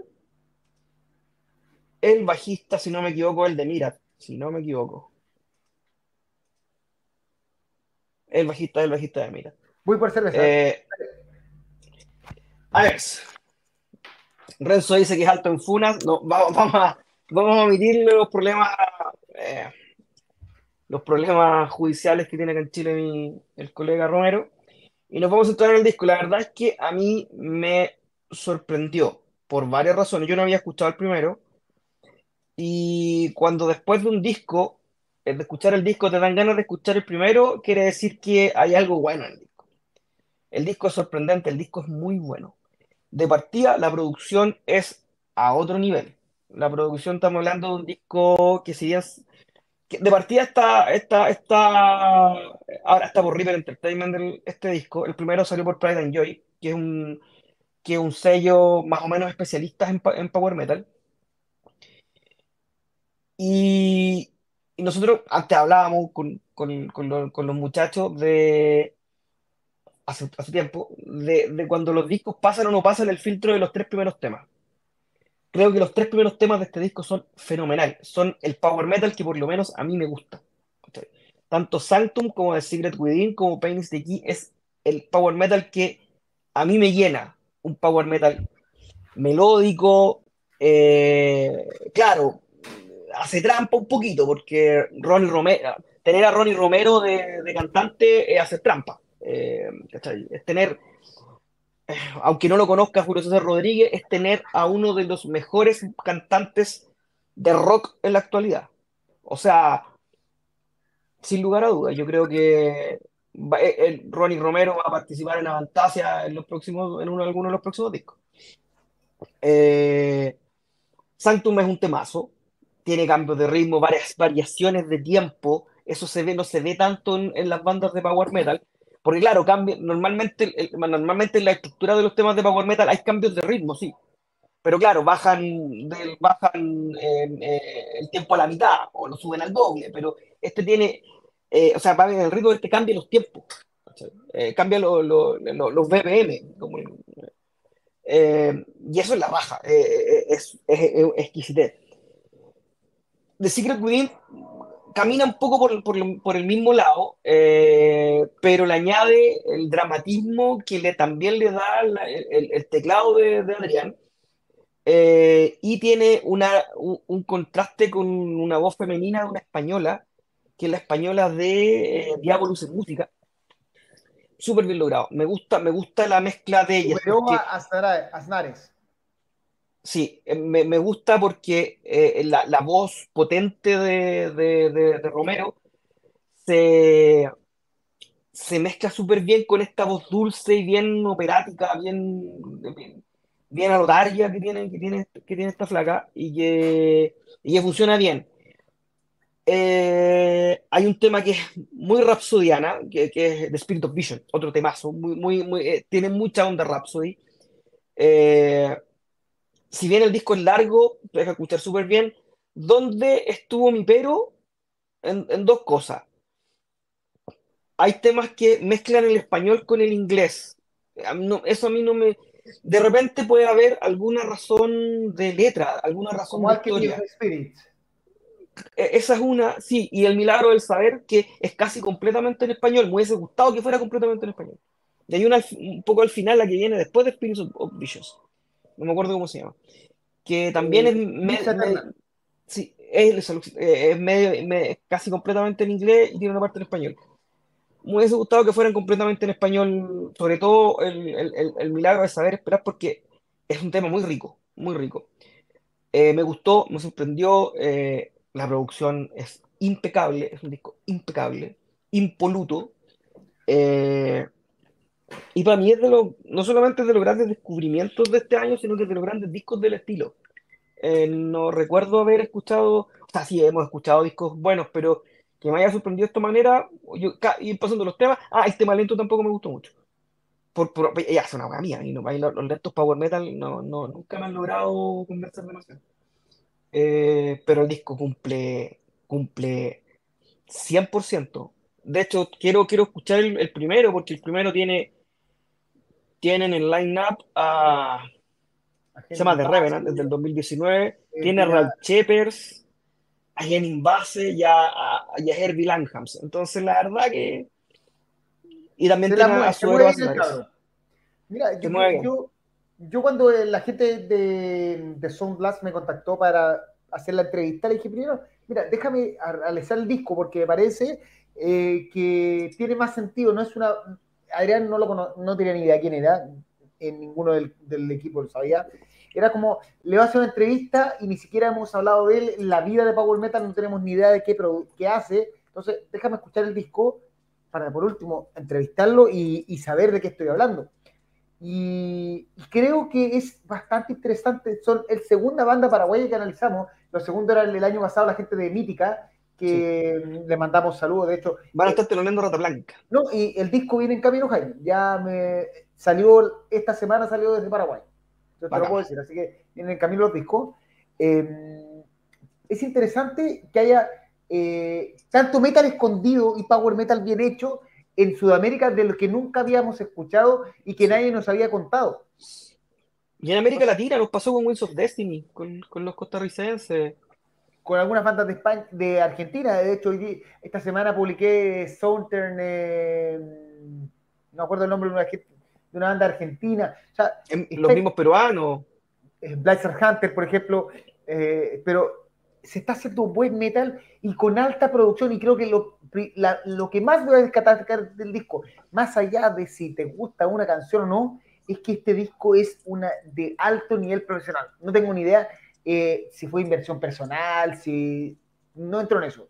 Pero este es un disco que está a la altura de la de musical eh, en producción de grandes obras del género y del metal en general. ¿Ya? O sea, suena todo, todo, todo muy bien. El disco eh, es muy inspirado, muy, pero muy inspirado en el power metal más sinfónico del Rhapsody eh, del segundo tiempo, después de lo, probablemente del Power of the Dragon Flame en adelante. Está muy inspirado en eso, o sea, eh, muchos teclados más oscuros, algo del power metal sinfónico, quizás un poquito de Nightwish por acá, todo, en el harto uso de teclado. De hecho, Adrián Venegas, es, su, su, su parte más importante es el uso de teclado, entonces, pero está es muy interesante escuchar. Eh, al principio no lo enganché tanto, con, las con más escucha empecé a, entenderlo más y, claro, su elección de, miembros aporta. O sea, decido, voy a ir por este cantante que es Ronnie Romero, independiente de sus problemas, eso no nos vamos a meter. Eh, te elegí un, un, portento vocal que sabes que va a aportar al disco. Te eliges como, yo como yo te digo, es trampa. Sí, hoy día contar con Romero es, contar con el cantante de Rainbow, con, el weón que toca con el creador pero, Pero las composiciones están bien hechas y lo aprovechan. Porque perfectamente podría quedar. Sí, Romero, Romero de repente, sobre todo en algunos proyectos de Frontier, se pierde un poco. Sí, Termina siendo un cantante más. Creo que aquí le saca un poco el jugo. Y estoy de acuerdo que hay ediciones extrañas, como esas canciones que mezclan español e inglés, que en la, es en especial Alchemy of Soul, que se nota mucho, porque la canción es muy rica en español, llega el coro en inglés y tú decís, ¿qué, qué ya está pasando? ¿Por qué? Sí, sí, me pasó, me pasó eso. y, se lo, y le voy a preguntar directamente a Adrián por qué tomó esa decisión, porque no me queda claro qué aporta ese coro en inglés. Y a mí me pasa, me pasa con ese tema que Romero, cuando canta en español, pareciera alguien de habla inglesa cantando en español. Cosa que no pasa en, el, tema que es casi completamente en español, que ahí parece que estuviera cantando en español. ¿Cachai? Es, hasta, hasta las vocalizaciones son extrañas en ese tema. Pero, pero es una minucia la verdad. Pero son, pero son decisiones que le, que le quitan, eh, que probablemente le restan un disco muy bueno, un disco que en verdad eh, da gusto, de nuevo, igual que Mítica, igual que Blizzard Hunter, o sea, de nuevo, eh, y, y, lo vamos a conversar después de decisiones que tomamos como programa a la hora de si ponemos ponemos notas, pero en el fondo, eh, que hacen que nos digan, ¿sabéis qué? Eh, las bandas chilenas han o las bandas, perdón, las bandas sudamericanas han logrado tanto nivel que hoy en día eh, pueden ir a buscar un productor afuera que les saque el jugo a su producto y que no traten de arreglarlo, porque obviamente Sacha Paet acá trabajó sobre un producto bueno, no, no trabajó sobre una guamala que tuvo que empezar a... Claro, él, le da, él, le da cuerpo y le da sonido a un a un a, un, a unos temas que están bien estructurados, bien cantados, bien tocados, ¿cachai? Antes, antes de la nota, Camilo Solar, Denzel es igual Rhapsody en una buena canción canta italiano, inglés y latín. Pero, puta, es que. A mí me eh, sacó de onda. Es que no se nota tanto. Yo creo que, que va a escuchar la canción y es como que de repente va y la raja en español y no te pa, cae en el inglés y no te queda claro por qué, o sea, como que no se entiende la decisión. No es que, no es que suene mal, sino que no entiendes por qué, por qué el recurso. Sí. Dan Hayer dice mezcla masterizada por Sacha, creo que lo de las letras que en los japos con dos idiomas. Quizás, quizás para llegar, para llegar a este público, el público acá puede ser. Yo el día, cuando entrevisto a, Adrián, que debería ser la otra semana, le voy a preguntar directamente por qué hizo eso, para entenderlo, porque no, a mí no me gusta, no digo que esté mal ni bien, simplemente no me gusta, punto. Ya. Nota Yo le puse un 6 cuadros. Somos, hoy día, hoy día lo, único dos notas van a ser nuestras. Yo le puse un 6. Adrián Menega. Este eres tú, ¿cierto? El primero eres tú. No, primero es Hernán. Hoy Dios, tanto poniendo notas y todavía no me acuerdo quién, quién va primero. Un 6 y yo le puse un 6-4. Eso yo, ¿cierto? Sí. Ya, yo le pongo un 6, un 6-4. Sí. Va con un 6-2 hasta el momento. Y Dan Jair dice que buen compositor desde el Venegas, dos trabajos impecables en lo que se ha mandado. Vamos a escuchar primero, me, me dejó con ganas de escucharlo. Así que eso, les comento que la otra semana sí o sí tengo a Adrián Venegas para conversar con él, eh, porque eh, me parece interesante y somos la página, el podcast o como sea, que está dando darle espacio tanto cuando se conseguimos tremendas bandas como fue el Orso de Trident, como fue el baterista de eh, al ex baterista de, Blind Guardian, Alex Holker, lo tenemos y cuando no, les damos entrevista. Tengo conversado. Sí, Tom Stauch lo tuvimos. Eh, de hecho, tengo conversado ya con Aira Menegas, con la gente de La Tailas y con cerveza caliente incluida, con eh, Tractor, que van a estar en en este año, eh, con el chileno ahí tenemos también conversado. O sea, estamos dando el espacio a todos, así que eh, atentos con eso. Ya. Jaime, hora de hablar de, como, diría nuestro gran Nan, Burning, está escrito como Burning Witches. Está escrito como el orto, pero Burning Witches. Oh, sí. horrible. Sí. The Dark, the Dark Tower. The Dark Tower. Yo la verdad, partiendo rapidito, eh, nunca me ha calentado demasiado Burning Witches. El disco anterior lo encontré piola, creo que el, tema que habría eh, The Witch of the North era la zorra, pero de ahí para adelante me aburrió un poco el, disco. Este disco también parte muy bien. Eh, creo que compositivamente está un poquito mejor hecho eh, este Dark Tower. Creo que el Unleash the Beast es un temón. De ahí para adelante va tocando buena y tocando mala. The Dark Tower también me gustó, Heart of Ice también me gustó. Yo creo que lo mejor del disco se va dando en la segunda parte del disco. Al principio parte bien, se cae un poco y después retoma. Eh, creo que el trabajo de. Déjame ver quién es la guitarrista. De, de Romana Kalskur con Larissa Ernst, y está metida también la guitarrista de Iron Maiden en algunos temas. La composición y el trabajo de guitarra, sobre todo armonía, es bastante bueno, es bastante clásico, es bastante clásico en, lo que es el heavy metal, el heavy power metal, ¿cachai? Guitarra armonizada, detrás de una cama, de un riff pesado. Es un heavy power, algo speed que no, no es nada nuevo. Eh, Laura canta muy bien, eh, tiene una voz muy, muy agresiva. Eh, creo que con ella ganó harto la banda, sí, creo que con ella ganó muchísimo la banda. no es tan carotazo, no es, o sea, yo pensé que me iba a gustar menos que el, que el disco anterior, me gustó más. dura mucho, dura un poquito más de una hora con los dos covers. De los dos covers, creo que in the Dark no me pasó nada con Shot in the Dark. Pero el Wanna Be Somebody me gustó porque el tono de Laura, el timbre de Laura, eh, el, timbre de Black y Lowless le queda súper bien a, Laura. Entonces sonaba bastante bien, ambos timbres, eh, sonaba súper rico, sonaba muy, muy, muy, sonaba bien, sonaba, sonaba como tenía que sonar un cover de, de Wasp. Así que, y es que el tema más famoso de, de Wasp, no, tampoco se fueron muy, corrieron mucho riesgo. Un disco correcto, un disco que no va a estar en lo mejor del año, pero que está bueno. Yo le puse un 5-7, creo. Yo creo que en un año, eh, actualmente, el, el heavy metal heavy power metal. No es, no es power metal, sino que ni tampoco heavy metal, sino que es justo el estilo que está en la mitad. El heavy power metal, como sería la página, eh, es un estilo que ha crecido mucho, eh, así de manera espectacular.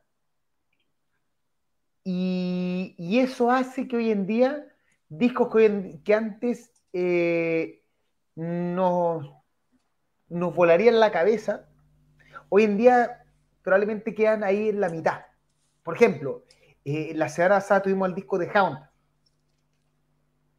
Pero no gustó. Sí, por eso, me refiero que, que son discos muy buenos. Entonces, bandas como Burning Witches que hacen productos promedio de repente no es que hagan malas cosas, sino que comparado con lo que se está haciendo en el estilo, quedan un paso más atrás. Sí, sí.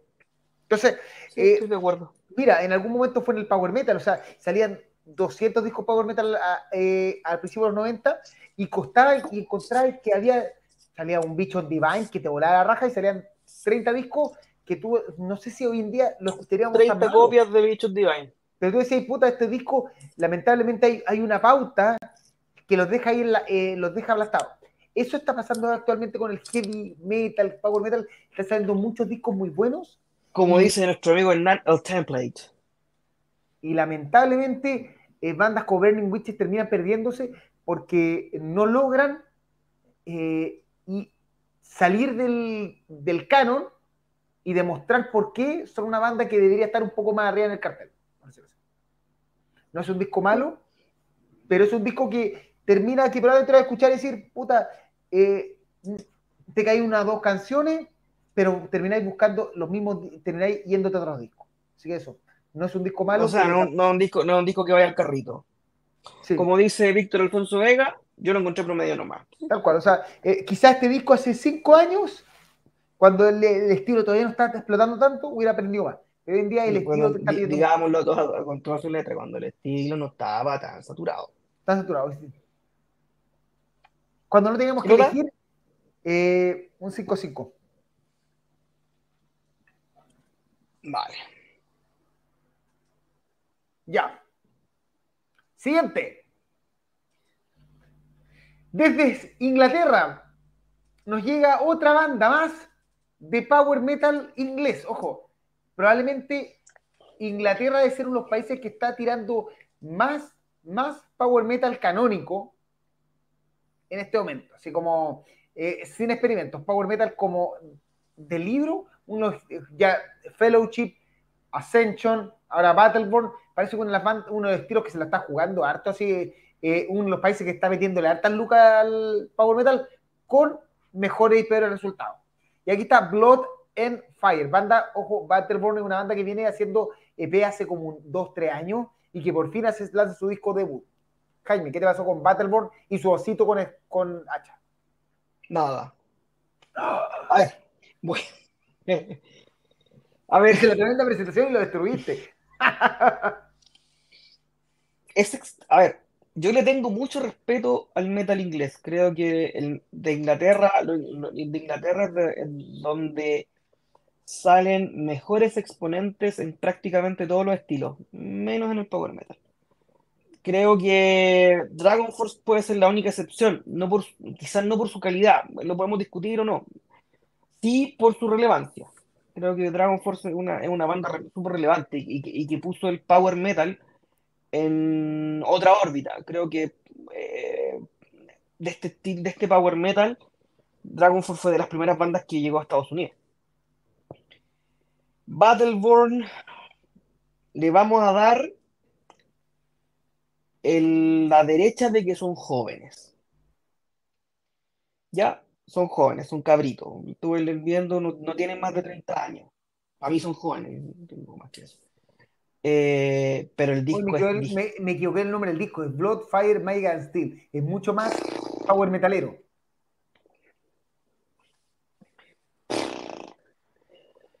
Pero la verdad es que el disco es.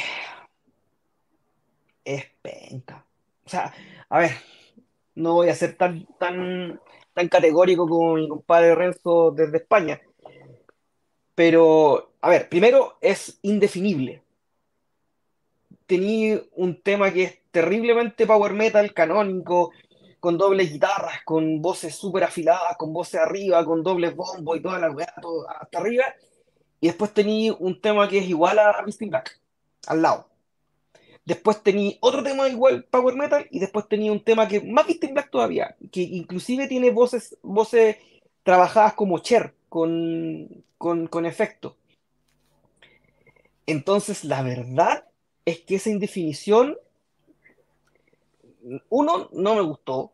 De hecho, yo creo que, yo creo que el, disco funciona mucho mejor en esos temas, en esos temas mis tempos creo que cuando el weón no grita, me, me, el, el cantante Mr. Jack Reynolds, cuando se iba para arriba, de verdad me, molestaba un poco.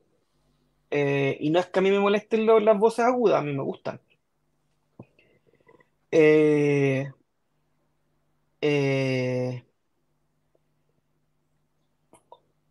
siento que no, no superan el filtro de. O sea, es una banda poco metal que le, no les ha ido mal. Eh, yo le he visto buenos reviews y, tal como le había visto buenos reviews, dije, ah, esto, esto, esto da para escuchar, como nos pasó con Ascension. Pero a mí Ascension me, creo que me gustó. A mí me gustó. Eh, sí. Eh, pero esta banda, la verdad es que no debe ser de lo que menos me ha gustado en el año. Y yo que soy bien, bien corazón de abuelita. ¿Es tu peor nota? yo creo que es tu peor nota en el año. Sí, no, me, me costó entenderlo, eh, me costó digerirlo, me costó llegar al final.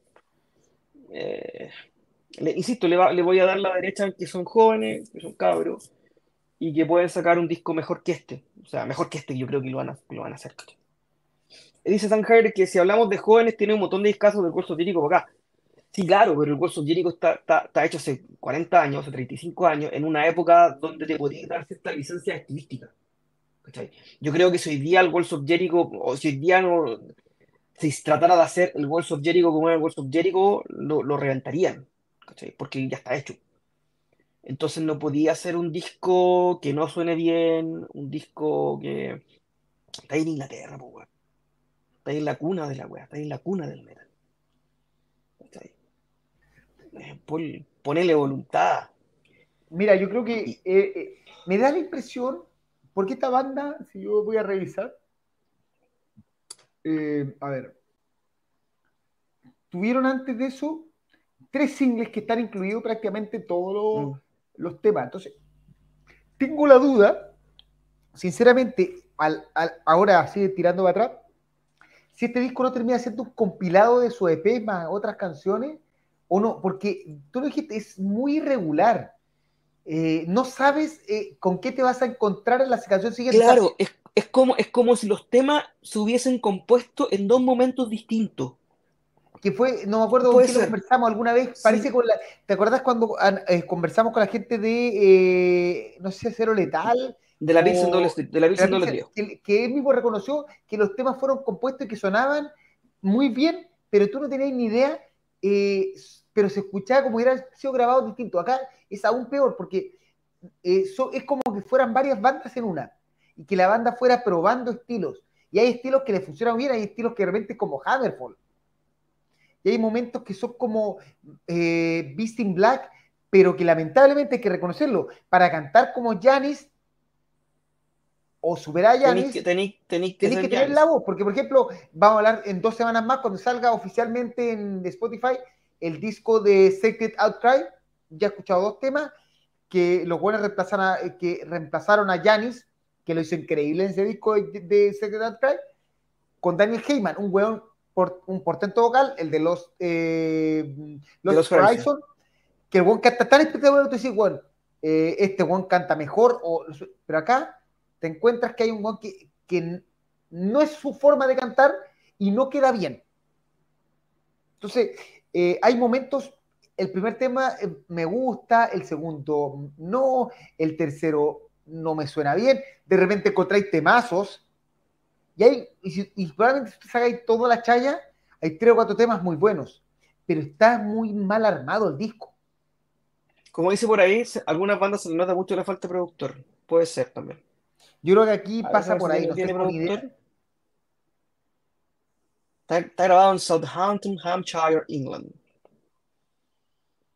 Dice, la guitarra y los teclados están, y, y, la ingeniería está grabada en Willie House, o sea, está grabada en la casa del Guillermo por ejemplo. Y otro estará eh, en el rancho. Firestorm, Windcaller, eh, When Empires Die, creo que era otra que me gustó.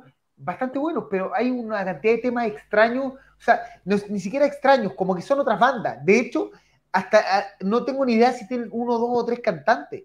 No, uno solo, creo que es uno solo. Pero cuando, si no lo leíste, te queda la duda si es el mismo cantante todo el rato. Ah, no, hay, hay gang vocals, hay vocals así, hay un. Hay mucha gente que hace coros. Así que. Como dice Víctor, yo creo que tratando de abarcar mucho, creo también puede ser. Sí, puede, ser. Tienen caleta de cantantes, pues, caleta de coristas. Tienen 1, 2, 3, 4, 5, 6, 7, 8, 9, 10 coristas. 10. Ahora la portada es bonita. La portada es muy poco metalera. Y ese es su oso, es como su mascota, ojo. el oso con la hacha, es la mascota. Algo que no ha hecho nadie. Ya arroba, tenemos arroba, Riot. Eh, cualquier animal. ya. Déjame responderle a Melkor. Está bien. que cerrar Dice, Jaime, ¿cuál es un...? Cerremos el tema de Mattermoon y lo respondes. 4-7. Yo le puse un 5. Mi peor no te dejar con Angel. Ah, es que no, eso no era escuchable. Ya. Ahora sí, eh, Milcor le pregunta a Jaime cuáles son tus tres favoritos de Halloween. Keeper 2, The Number of the Beast. Master of the Rings. Por si tengo que cortar este, hacer este corto. Ya. Melkor pregunta cuáles son los tres favoritos de, de Halloween para Keeper 2, The Time of the Oath y Master of the Rings. Ya. Y yo, solo para guiarlo, eh, Keeper 2, eh, Time of the Oath y Dark Ride solo Ah, me gusta. Me encanta. Yo creo es un disco que, que, que el tiempo le ha dado la razón, a pesar de que lo destruyeron mucho en su tiempo. El cuarto, el Wolves of Jericho, y el quinto, la pelea al Dark Ride con el Halloween. Y el Better Than Raw, oye, mío. Ya. Vamos con el último disco de la semana, eh, pero este va sin nota. Y al tiro lo vamos a explicar. Y antes de ¿Lo puedo explicar yo? ¿Ah? ¿Lo puedo explicar yo?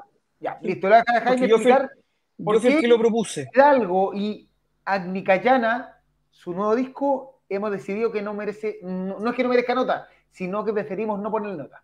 Dale, Jaime. Lo conversamos. Eh, yo creo que. una conversa, o sea, una discusión con una discusión, insulto, sí, sí, ándate, a la mierda, weón, vos no cacháis nada, sí, drama. Casi no hay eh, casi, claro, casi, casi nos vamos a los golpes y casi cortamos todo. Yo saco las parches que vienen en camino de Steel Rage y los quemo, así, Juan, no. Yo no pongo un parche tuyo en esta chaqueta. nunca más. Eh, ah, y digo a, tu hijo, nunca más me hables. Nunca más me digas Caín. Así, a ese nivel, a, ese grado llegamos. Yo creo que esto no es para no, eh, yo entiendo que estando en el mundo de la... por dos razones. Primero que estando en, el, estando en la escena, eh, entiendo que de repente los recursos que maneja uno son súper distintos a los recursos que manejan las bandas que normalmente nosotros eh, revisamos semana a semana. Eso, eso por una parte. Segundo, estando en la escena, yo hay, bandas, hay bandas de músicos a los cuales les tengo mucho cariño y a los cuales me siento súper, eh, no me siento capaz de ponerles una nota, de catalogarlos, de, calificarlos. Puedo decir, este es el disco que más me gustó, eso sí lo puedo hacer, pero decirle, este disco tiene un 5, tiene un 6, no me siento capaz, eh, no, no, tengo las patas. Eh, dos, porque, porque, el, porque esta escena es chica y porque de verdad yo me llevo bien y, me, y, lo, los quiero harto y sé lo que cuesta esta Y tres, sobre todo, no solo para no, no tirar puro siete y, ponerle puras buenas notas a, los discos buenos, sino que yo a veces entiendo que por problemas de producción y que por problemas de falta de recursos haya discos que no logren lo que el, el propio músico quiere lograr. Y tampoco soy quien yo para decir, sabes que este disco no cumple la expectativa, lo voy a reponer, le voy a poner un 4. Creo que esa es la razón principal por la cual yo le dije a los chiquillos, ¿sabéis que yo no, no le pondría nota a ningún disco chileno? Y, si y para el ranking, sí, yo puedo decir, ¿sabes que este es el disco que más me gustó del año, de, los años pasados? Y creo que lo muestro. Eh, entonces, eso, es, esa, esa es la razón. Eh, Dicho esto, eh, creo que Hidalgo, no sé si queréis decir algo al respecto. Sí, solo una cosa, que, que decidimos que el punto de corte es la producción nacional, independiente o internacional. Ejemplo, James Robledo, a quien le tenemos mucho cariño, está producido por Frontiers, lo que mm. significa tener productor de Frontiers, tener posibilidades de músicos internacionales, todo eso. Entonces, esos discos que ya, siendo chilenos, están siendo producidos por sellos internacionales o nacionales pro, porque puede haber una, hay algunos sellos nacionales que también tienen cuenta con los medios para salir de la base, les vamos a dar, les vamos a poner nota porque encontramos que, que eh, ya no es un producto chileno en sí. ¿Ah? Eso, simplemente eso. O sea, por Hidalgo no es pero por ejemplo Delta, si sacara disco, sería algo que ya está a nivel internacional. Ah, no sé, yo tampoco. Delta depende. Delta depende de lo que haga. Es, que, es que Delta cae, cae en el mismo cajón de, Gabriel. Gabriel es un producto de exportación. Gabriel es. A de, de Gabriel. tiene una empresa internacional, agarrarlo y, le tiran. Lo de, Gabriel, lo de Gabriel es fuera de serie. Yo no soy fan de los músicos instrumentales. Eh, Siempre lo hemos dicho. De hecho, no, hacemos reviews instrumentales. Salvo de bandas que nos vuelen la cabeza y, que van por el lado del guitar, guitar driven. Como por ejemplo Long Distance Calling. Los, los, están manoseados Long Distance Calling. Eh, lo de Hidalgo, lo de Gabriel debe ser, si no uno de los mejores guitarristas de Chile, pegan el palo. No solo por su, por su calidad como instrumentista, sino por su versatilidad. O sea, Gabriel es capaz de tocar power metal en Six Magics, en el tiempo en que estuvo Six Magic. Es capaz de tocar death metal, del más brutal, en Sadism. Es capaz de tocar metal groove, medio saltarín, como lo hacen Violent Passion Surrogate. Es, y es capaz de lanzar este maravilloso disco solista instrumental que es el nombre se me collera con vino, vino la hora de, cena y, y, cerveza. Y es una delicia instrumental. Es es arte. Eh, bueno, bueno la música es arte en general. Pero esto es es elegante, es, delicado, es agresivo por momentos, eh, es melódico, es realmente, no echáis de menos la voz, y eso también tiene una razón, hay muchos temas, varios temas tienen como, como, como como una cama coral de unas voces que van por debajo haciendo sonido, eh, que, que, que, te hacen, hacen no echar de menos coro. Tiene temas bien directos, tiene temas mucho más largos, pero en ningún momento el disco se te hace extenso. De verdad, eh, yo que no soy tan seguidor de, de Gabriel en su beta instrumental solista, porque tal, como les dije recién, no soy muy fanático del instrumental solista, sobre todo de los Guitar Heroes. Eh, creo que este disco es, es imprescindible, es imprescindible para el que le gusta la música, eh, porque, porque es un viaje, eh, vaya a ir descubriendo detalles cada vez que lo vaya escuchando, de verdad. Mis más sinceras felicitaciones a Gabriel. Yo no sé quién, no sé quién, quién forma parte de la banda, me gustaría saberlo. Creo que nos mandaron un comunicado, lo, voy a ver si lo encuentro. Eh, pero creo que no sé quién grabó la batería o dónde lo grabaron, porque suena, suena muy bien. Suena muy bien. Quizás en, el, sonido un poco como que, como que va hacia adentro, porque yo lo escuché justo después del de Adrián. Y el de Adrián, el sonido era un poco más amplio, pero ya son gustos personales, ¿cachai? El sonido se, se percibía como amplio el de Adrián, y este se percibe como un poquito más comprimido. Eh, pero ya son cuestiones de gustos personales, de cómo te gusta, cómo no te gusta sentir la música. La producción es fabulosa, el sonido es fabuloso, todo se siente, todo se escucha en su lugar. Eh, no, eh, de verdad, Hidalgo, Hidalgo está, está, en otra liga. Mira, yo a ser sincero no lo escuché tanto, así como para hacer un análisis profundo del disco.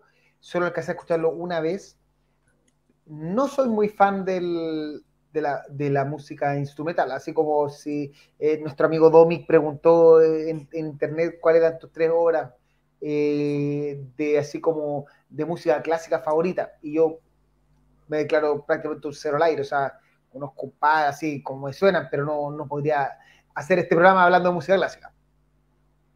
Eh, pero considero que, el producto es que yo lo conversé por dentro, pues, en el programa, en, la interna, ¿cómo evalúo mm. qué es bueno en, música instrumental no? Porque, por ejemplo, yo te diría Power Metal fácil, o sea, si estoy hablando de Power Metal clásico, si, tiene, si es muy cantable, si tiene coros épicos, si lo canto, lo recuerdo, todo eso. Pero, ¿qué hace que una, música, una canción instrumental eh, sea buena o mala? Probablemente, eh, porque tampoco es ser tan hábil, eh, porque esto no se trata de ser pajas mentales de 50.000 solos eternos, y, es súper complejo de decir qué es lo que hace mejor un disco instrumental o no, porque no sé cómo se evalúa.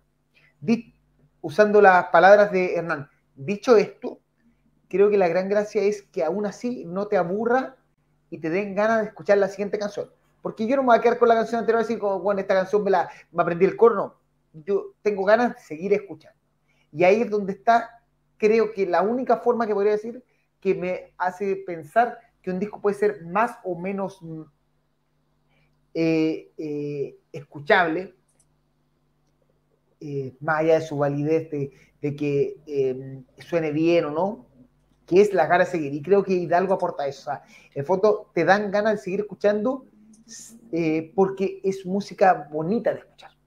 No es música incomprensible, ni música pajera, ni música muy compleja en el sentido así como mm, mm, te muestra que, el, que Hidalgo es un gran guitarrista, pero en ningún momento es como, bueno, esta weá es un aburrimiento de escuchar es, todo el rato un solo que, que solo para lucimiento personal. Acá hay composición, acá hay una idea. Acá hay algo que... Eh, eh, hay mucha sensibilidad en el trabajo. Oye, voy, a dar, voy a dar un, un, anuncio. Estamos, estamos, en el, estamos en el, en el afiche de Karim, así que hay que ponerlo. Si lo tengo. ¿Ah? Ya lo hice. ¿Ah? Ya lo hice. Pero entonces lo vamos, a, lo, vamos a decir. El Hidalgo va a lanzar este disco a Nicayana junto a Baxti, lo han invitado el 27 de mayo a las 20-30 horas en la sala SCD Plaza de Gaña. Entradas por Ed Reed a 8 luquitas la preventa y a 10 luquitas el día del evento. creo que no me han mandado el. Si, no, lo mandaron, disculpe la gente porque en verdad recibo millones de mails entre la pega, Power Metal y otras weas, eh, y de repente se dan weas. Así que eso, no sé si la, decir algo más que Hidalgo, creo que para la gente que gusta el metal instrumental es muy bueno o excelente. Para la gente que no le gusta, denle una pasada, en verdad es bonito escuchar. Eh, y probablemente en ese sentido tiene una ventaja. Cuando estás haciendo pega, es más fácil escuchar esto que escuchar cosas cantadas porque como que te acompaña mejor. Sí, claro. Sí, claro. no, no, logro cachar quiénes son los músicos. Los conozco a todos de cara, pero no sé quiénes son. Ya. Creo que es Pablo es el baterista, Pablo Estañero, creo. Cerramos el momento de los discos y llegó el momento de lo que la gente está esperando a las cuando quedan 20 minutos de programa, bueno. Sí. Que es hablar de esto.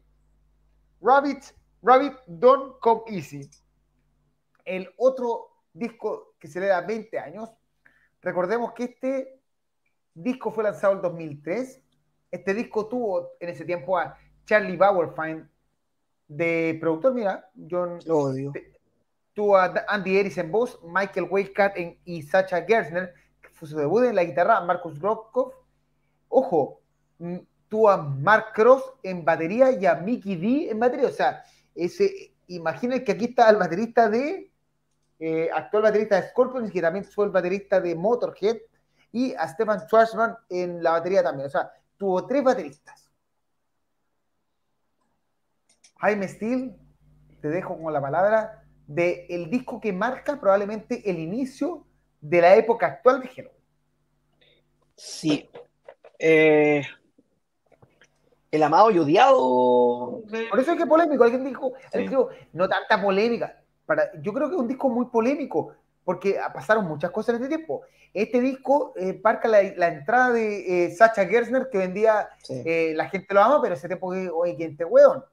Es un disco sin baterista oficial, o sea, como el baterista. Es un disco que marca la salida de Uli Kuch con. Eh, ah, el, el Roland Roland Gabo, que más encima fueron a formar Masterplan, que saca el, su mejor disco y un disco que era como, weón, Masterplan saca el mejor disco del Power Metal de, la, de años y Halloween saca un disco que en ese momento, hoy en día diremos otras cosas probablemente, que no le llegan ni a los talones. Eh, eh, fueron muchas cosas que pasaron en ese momento. Por eso es, hay mucho de polémica dentro de esto. Oye, ¿quién, aparte de Nicky D y de eh, Mark Cross, ¿quién más toca la batería? Puta, tengo el, disco, tengo el disco, tengo el disco ya. Ah, Schwarzman, Schwarzman, Schwarzman, sí. El baterista de Crocus, Running Wild, Udo y Asep. Asep, sí. Eh, tengo el disco adelante porque lo estuve escuchando el otro día. A ver, yo, yo quiero mucho este disco. Voy a partir diciendo eso. Le guardo mucho cariño por la época de mi vida en la cual lo escuché. 2003, estaba saliendo la U. Eh, tengo buenos recuerdos de este disco. Eh, partamos por eso. Eh, es un disco, tal como hablamos delante del, disco de, de, Maiden, claro, el, el, Piece of Mind marca el inicio de la formación más clásica de, de, de Iron Maiden. Y este disco también marca el inicio de la nueva etapa de, de Iron Maiden, de, perdón, de Halloween, que fue la llegada de, un joven y bello, eh, no tan bello como Nan. Eh, ah, modelo. Eh, modelo, sí, modelo, modelo de calzoncillos. Sacha Gerner que venía de Freedom Call.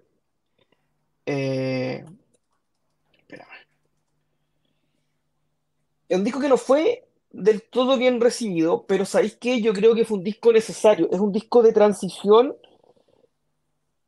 entre la época oscura, porque del Dark Ride, un disco oscuro. a un, power metal un poco más clásico. Eh, o sea, Just, eh, Stein es, es un tema de power metal de, la ABC. eh, de Days, más encima. Eh, yo me acuerdo que cuando vimos a Halloween en, cuando vimos a Halloween en la gira del Dark Ride en el Víctor Jara, yo tenía la misma, tuve la misma sensación que cuando vimos a Stratovarius en San Miguel, que no se, no se soportaban, que estaban arriba del escenario juntos solo porque estaban arriba del escenario juntos. Entonces la tensión entre sobre todo entre Grapple, entre Grapple y el resto de la banda era súper evidente. Entonces la salida de Grapple yo creo que fue una válvula de escape para Halloween y funcionó. A mí hay temas de este disco que me gustan caleta. Eh, Just a Little Side de partida. A mí me gusta ese, ese heavy ese power metal bien canónico. Open Your Life creo que es una muy, muy, muy buena carta de presentación de Sacha como compositor. Y creo que el mejor tema de, el mejor tema para mí de este disco también está Sacha de compositor, que es Sun for the World. Eh, tiene temas que, lamentablemente nunca lo, el único que el único que mantuvieron que se mantuvieron tocando fue eh, Hell Was Made in Heaven que lo tocaron en la gira del Keeper 3 creo eh, de Tune que el típico tema de, de Wake Up de Happy ese es el siempre tiene uno siempre es como el tema 3 aquí el tema 3 pero siempre, siempre tiene, tiene ese tema ese tema power metal bien, bien de él, como All Over the Nations en el, en el, Dark Ride, por ejemplo. Eh, eh, y tiene un par de temas que sí, que son, que son extraños. Do You Feel Good no, no parece, por ejemplo, que no parece tema de de de, de White Cat, parece tema de David. Y tiene ese tema extraño al final, que es Nothing to Say, que también es de White donde tiene esa parte media como de reggae, es un tema bien inentendible. Es otro tema que uno podría pensar que es de Deris. Eh, es muy, muy Deris en la composición. Y que claro, que al final como que queda, y aparte que es el tema más largo, uno siempre, siempre está acostumbrado a estos temas largos que son medio épicos, y este tema es bien cojo, el tema final es bien cojo. El tema lento tampoco me gusta mucho, eh, que es Don't Stop Being Crazy. Never Be a Star intenta ser la segunda parte de Perfect Gentleman, de hecho parte igual, eh, pero a mí también me gusta. Y también con el mensaje subliminal. Sí, claro. Eh, claro, también con el mensaje que si, si uno era, era para uno, este es para este el otro. Esta, esta, canción, este, esta canción es para el otro. Entonces, es un disco que hoy día si lo escucháis hoy día, yo creo que le encontráis más gracia que cuando lo escuchaste la primera vez. Porque quizás el cambio fue muy brusco. ¿Cachai? Otro sonido de guitarra, otra forma de componer, de un, disco mucho más pesado como el Dark Ride, a un disco mucho más clásico. Eh, y quizás en ese momento no, no fue del todo bien recibido. A mí me gustó, yo, a mí me gustó desde el día uno. Además, como te digo, le guardo muy, muy, muy, muy lindo recuerdo. Muy lindo recuerdo. Eh, ¿Qué más nos falta? Do You Feel Good? Si hablamos del de Wildcats, que es raro. raro debió haber terminado el Distance to the Flies este, este, disco. Mira, mi hermano. Como dice Emilio Peñailillo, Distance to the Flies, un temazo. Para mi hermano, este fue eh, el disco que conoció a Halloween. O sea, de hecho, eh, fue el primer disco y se lo compró y eh, le tiene mucho, mucho recuerdo. Primera cosa que hay que entender es que este disco fue vendido por el tema de que el disco de Masterplan salió en enero. Entonces, el, para, la gente que nunca ha escuchado el Masterplan, Masterplan debe ser dentro de los 20 mejores discos del Power Metal en general si es Power Metal, ya ahí podemos entrar, pero dentro de los discos que obligados, o sea, te dice, o tengo que escuchar el Keepers 2, tengo que escuchar el, Rhapsody, el Legendary Tales o el Symphony of Enchanted Lands, el Glory to the Brave de Hammerfall, Masterplan, Masterplan. Un disco así como que tú dices, weón, esto es una maravilla. Entonces, sales con un disco que es 10 de 10 y que viene con los weones que se fueron de Halloween y, de repente sale el disco de Halloween y, que no es un disco malo, pero lamentablemente el disco de Masterplan está eh, eh, dentro de así como del catálogo obligado del, del, Power Heavy Metal que existe. Entonces, eh, no es, probablemente le pesó mucho eso. Yo creo que lo que pasa un poco, lo que le pasó un poquito al, nuevo Maiden con la discografía de Blaze Bailey o la de Bruce Dickinson, o al, Maiden de, de, Bailey con la discografía de Dickinson solista. Lo que pasa es que más que ser bueno o ser malo, yo creo que el de Masterplan recorre caminos distintos. Y ese recorrido de caminos distintos y el traer, el traer al, al mundo, porque independiente digáis lo que digáis, que Archie, la weá que era conocido en el mundo del progresivo y la weá, Jorlande sale a los ojos del mundo con Masterplan. Con Master, de hecho, nadie conocía, el otro resto de historia es mula. ¿Cachai?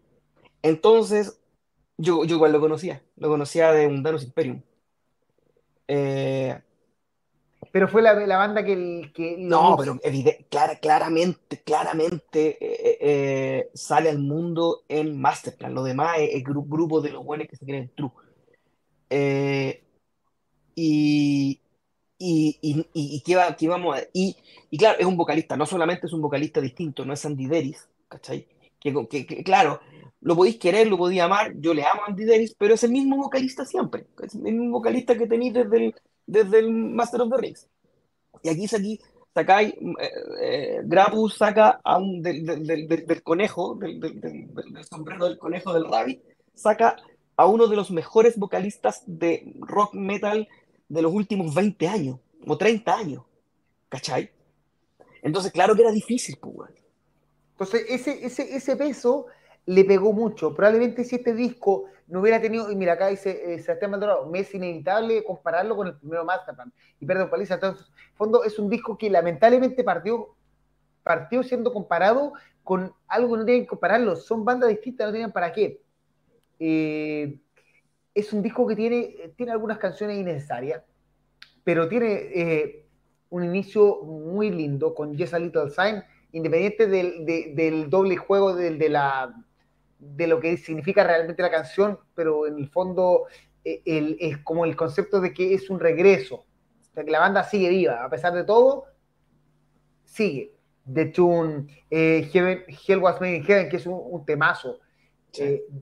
Yo creo que este disco mm, eh, tiene un par de, igual que como comenzamos con eh, Adrián Bené y otro disco, tiene ediciones extrañas, pero si uno le, limpia un poquito, es un disco que tiene demasiado bueno y que lamentablemente Halloween tiene tantos discos que termina borrando un poco esta parte de su historia, innecesariamente. Creo que acá, por lo menos, por ejemplo, Hell Was Made in Heaven debería ser una canción que podría estar perfectamente en cualquier setlist de Hello, o The Tune, o Yes a Little Sign. O sea, hay, hay, hay, o Stand for the World. O sea, hay yo mucho tiempo. Yo, no, sigue, perdón, perdón, perdón, perdón. Pero, pero creo que es un excelente disco que con los años ha aprendido a valorarse más de lo que se valoró en ese momento. Ah, sí, lo puedo decir, lo puedo decir, me dais permiso. Dale. Envejeció bien. Lo sabía. yo creo que es uno de los últimos discos bien producidos de Halloween. En, el sentido de que, en el sentido no solamente del sonido, sino de que tiene un orden coherente.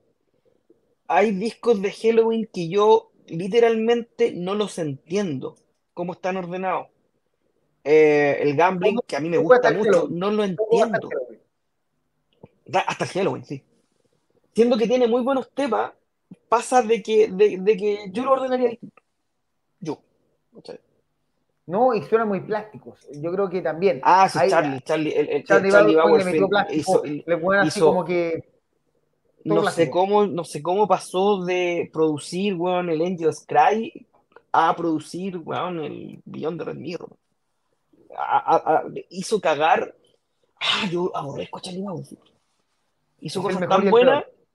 Sí, pero pescó los discos clásicos de, de Blind Guardian, los remezcló, los remasterizó para sacarlos en vinilo metiéndole un, así goma, sí, goma de jarabe de goma para que quedaran más plásticos. mira, a ver, voy a hacer, voy a hacer, voy a ser justo. El Nightfall, la, la, la, la, remasterización y la remezcla suena a la raja. Pero el Tails suena como el hoyo. El Tails no bajará con el Tails. Todo es plástico. Sí, veamos aquí dice la gente. Eh, Dark Bright envejece bien, eh, Dark Ride es una joya, dice Carlos Sandoval. Eh, Ariel Asensio, saludos cabros, buen programa. Eh, eh, Adolfo Salinas, el último de Halloween es top 5 para mí. A mí también me gusta harto, no sabría, no sabría dónde, dónde ubicarlo, quizás lo saco, de, lo saco del ranking, porque, porque es un disco muy especial. Mira, Melkor dice, Halloween casi muere en el Rabbit con la salida de Uli Grau. Waycat quería volver al power máximo iluminado ya que el Dark Ride era muy oscuro para él, y con la entrada y salida de tres bateros, la integración del Rabbit quedaron estresados con esos cambios. No recuerdo si Halloween había tocado alguna, alguna vez Jess al Sign en vivo, pedazo de tema. Yo entiendo que no, pero me pueden, me pueden contradecir como lo hicieron con tu tema. Marcos Sepúlveda, Back Against the Wall, temazo. Temazo, sí, temazo. Alf, Salinas, Mickey D en batería. Mickey D, Mickey D el que toca, el que toca, por lo menos sale en el video de Just a Little Sign. Camilo Solar me pasa al revés que Karim. Cuando pendejo lo disfruté más. Hoy en día siento totalmente diferente para peor. Pero no es malo el disco. Mal que mal es Halloween. Víctor Vega, de Tune es un temazo. Liar soberbio. Here was made in heaven. Ah, otro temón. No, sí. Y, vaya encontrando. Pasa con, ¿viste? Cuando un disco es bueno. Los temas crecen. No solo eso, sino que todos hemos ido encontrando temas que nos gustan mucho. Sí, creo que creo que somos somos súper, estamos súper contestes en que en que Do You Feel Good es, el, es como el más es como el más flaquito del, del disco. Porque te puede gustar Don't Being Crazy, ya hay gente que le gustan las baladas de Halloween, es bonita, a mí... No to say. Yo creo que, que ah, este, este, disco no tiene un gran tema largo, eso es un detalle. Sí. Aquí sí hay Pero una después, después, después se desquitaron lanzaron el Keeper 3. El gran tema es el tema largo. No, es Silent Rain. Creo que Silent Rain es una, Ay, pero joya. a mí me gusta Silent Rain y The King of a Thousand Dead, porque el otro tema largo no encuentro necesario. Es, esa weá es mala. Occasion Avenue, a mí me gusta también. A mí encuentro que va, es como que. Es que The King of a Thousand Years es un tema que monumental que podría tocarse todo el tiempo, pero eso será para otro programa. Eh, sí, yo creo, yo, creo que, yo creo que ese tema The King of a Thousand Years es uno de los mejores temas de Halloween. Eh, me pasa al revés, no, The Tune es un tema de lo mismo esto, sí, de eh, temazo, a mí me gusta Nothing to Say, dice Víctor Vega. Sí, Víctor le gusta. Chacana, lo especial de este disco que tuvo tres diferentes bateristas. Eh, Marcos Sepúlveda para mí es un muy buen disco, está en segundo de la universidad, muy buenos recuerdos. Melkor eh, nos dice, Grapo en una entrevista comentó que varios temas del homónimo eran para el siguiente Halloween. ¿Te cacháis? León cantando Davis eh, la verdad que yo creo que eh, el Masterplan está bien que lo cante, así como Masterplan está bien con Jorlande, no veo ningún tema de estos cantado por Jorlande de los temas de O sea, a propósito de alguna vez, eh, cuando, no me acuerdo qué tema fue, cantó, cuando vino Masterplan la primera vez al Teatro Providencia, yo estuve. Vino con, Mira con Gamma Ray. Se lanzaron un midlay de Halloween. Y ahí te dais cuenta que no es llegar y cantar la cuestión, aunque parezca No, no calzan. ¿No? No calzan. Y, aunque el cantante sea Orlando. Cristian Chacana dice que el, en, a, en Just a Little Sign es Stefan Stefan, seguro, seguro.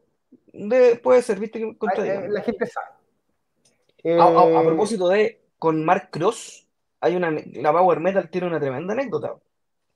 Momentos de Jaime. Yo no estaba nosotros, en el tiempo. No estaba. Nosotros pusimos una, una foto del Mark Cross cuando salió el disco. Eh, porque Mark Cross era el baterista de Metallium. Entonces igual, igual, era un baterista, igual era un baterista importante. Sí, y nos llegó un correo de Mark Cross, se supone. que era más importante en su cabeza que en la realidad. Sí, claro.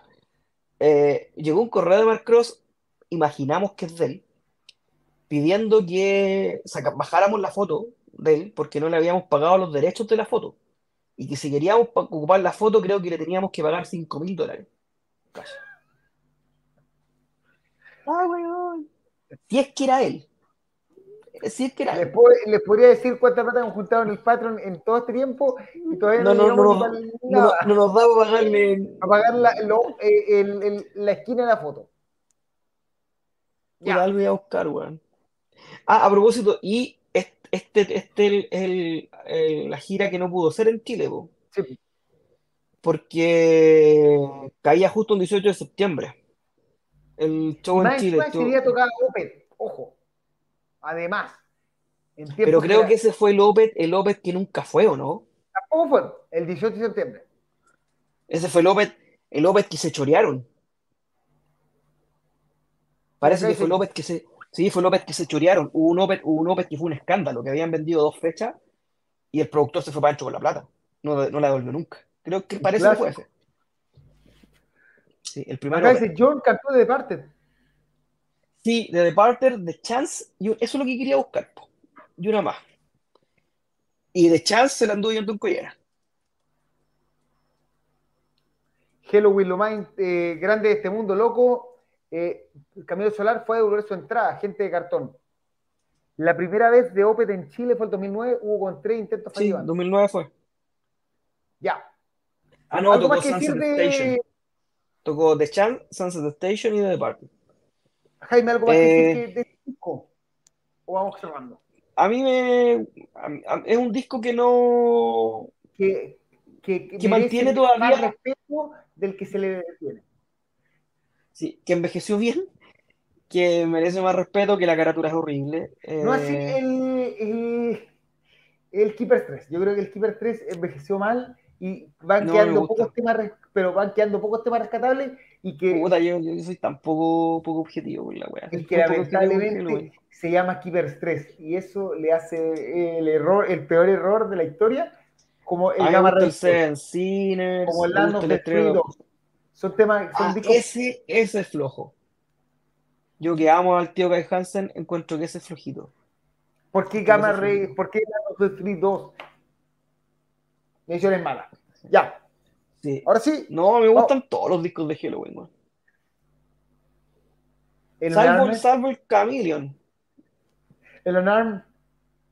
Y el Alarm. El, el Alarm es el único que no tengo y que no me interesa comprarme junto con el Twilight Opera, el Twilight Symphony, esa weá de. Camilo, eh, lamentablemente el Keeper 3 tiene demasiado, demasiado relleno. Demasiado, o sea, una cantidad de relleno innecesario. Y se llama Keeper 3. No tenía por qué llamarse Keeper 3. No tiene por qué llamarse era la, era, era, la época donde le gustaba hacer discos de más. Bueno, es que no me gusta hacer discos de King of, of a Thousand Years, mejor. Oye, bueno, el, disco 1 es muy bueno. Pero el disco 2 no. Sí, el, disco 2 y, es cuático, bueno, vamos a hablar después, pero los temas más charcha son de Wake Up, que es Do You Know What You're Fighting For y Get It Up. Y vamos a hacer de nuevo un acto de desagravio con Mr. Marcus Grosco. Yo no entiendo por qué estos weones de Halloween no lo dejan insisten no insisten en dejar sus grandes temas como bonus. Loco, todos los temas ricos de. Todos los temas rápidos, pulentos son, son bonus. Faraway. Faraway es un temazo. Eh, del Rabbit, del Keeper 3. Revolution. Otro temazo. Juan, ¿qué es eso de Light the Universe? Ese es el peor lento de Halloween. Con la, con la, con la señora, con la señora de. Con la Candice Night, con la señora de. es horrible. Es horrible ese. Pero ¿sabéis qué? El coro no es rico, pero entiendo, pero la. El juego vocal de las. de las. Eh, de Candice con Andy es bastante bueno. El, el, problema. El problema es que es malo. El, el, coro se parece a otra weá. El coro se parece a otra acá, con el Rabbit empezó la terrible etapa de Halloween y de portadas 3D, eso sí es verdad. Esa fue la etapa de las portadas 3D que estalló con la agua del, del hielo. Es, eso, es el I Got Given Right, es la peor portada de Halloween que tiene. Sí. Ah, el, el God Given Right, el que, el que sale en el hielo con la, con la estatua de libertad, yo lo encuentro una zorra La portada es que no era computador, esa agua no tiene que ser hecha computador. Mm. Mira, en el disco, en, el, en el Gambling está Find My Freedom, Temón, Groskov. See the Night, Temón, Groskov.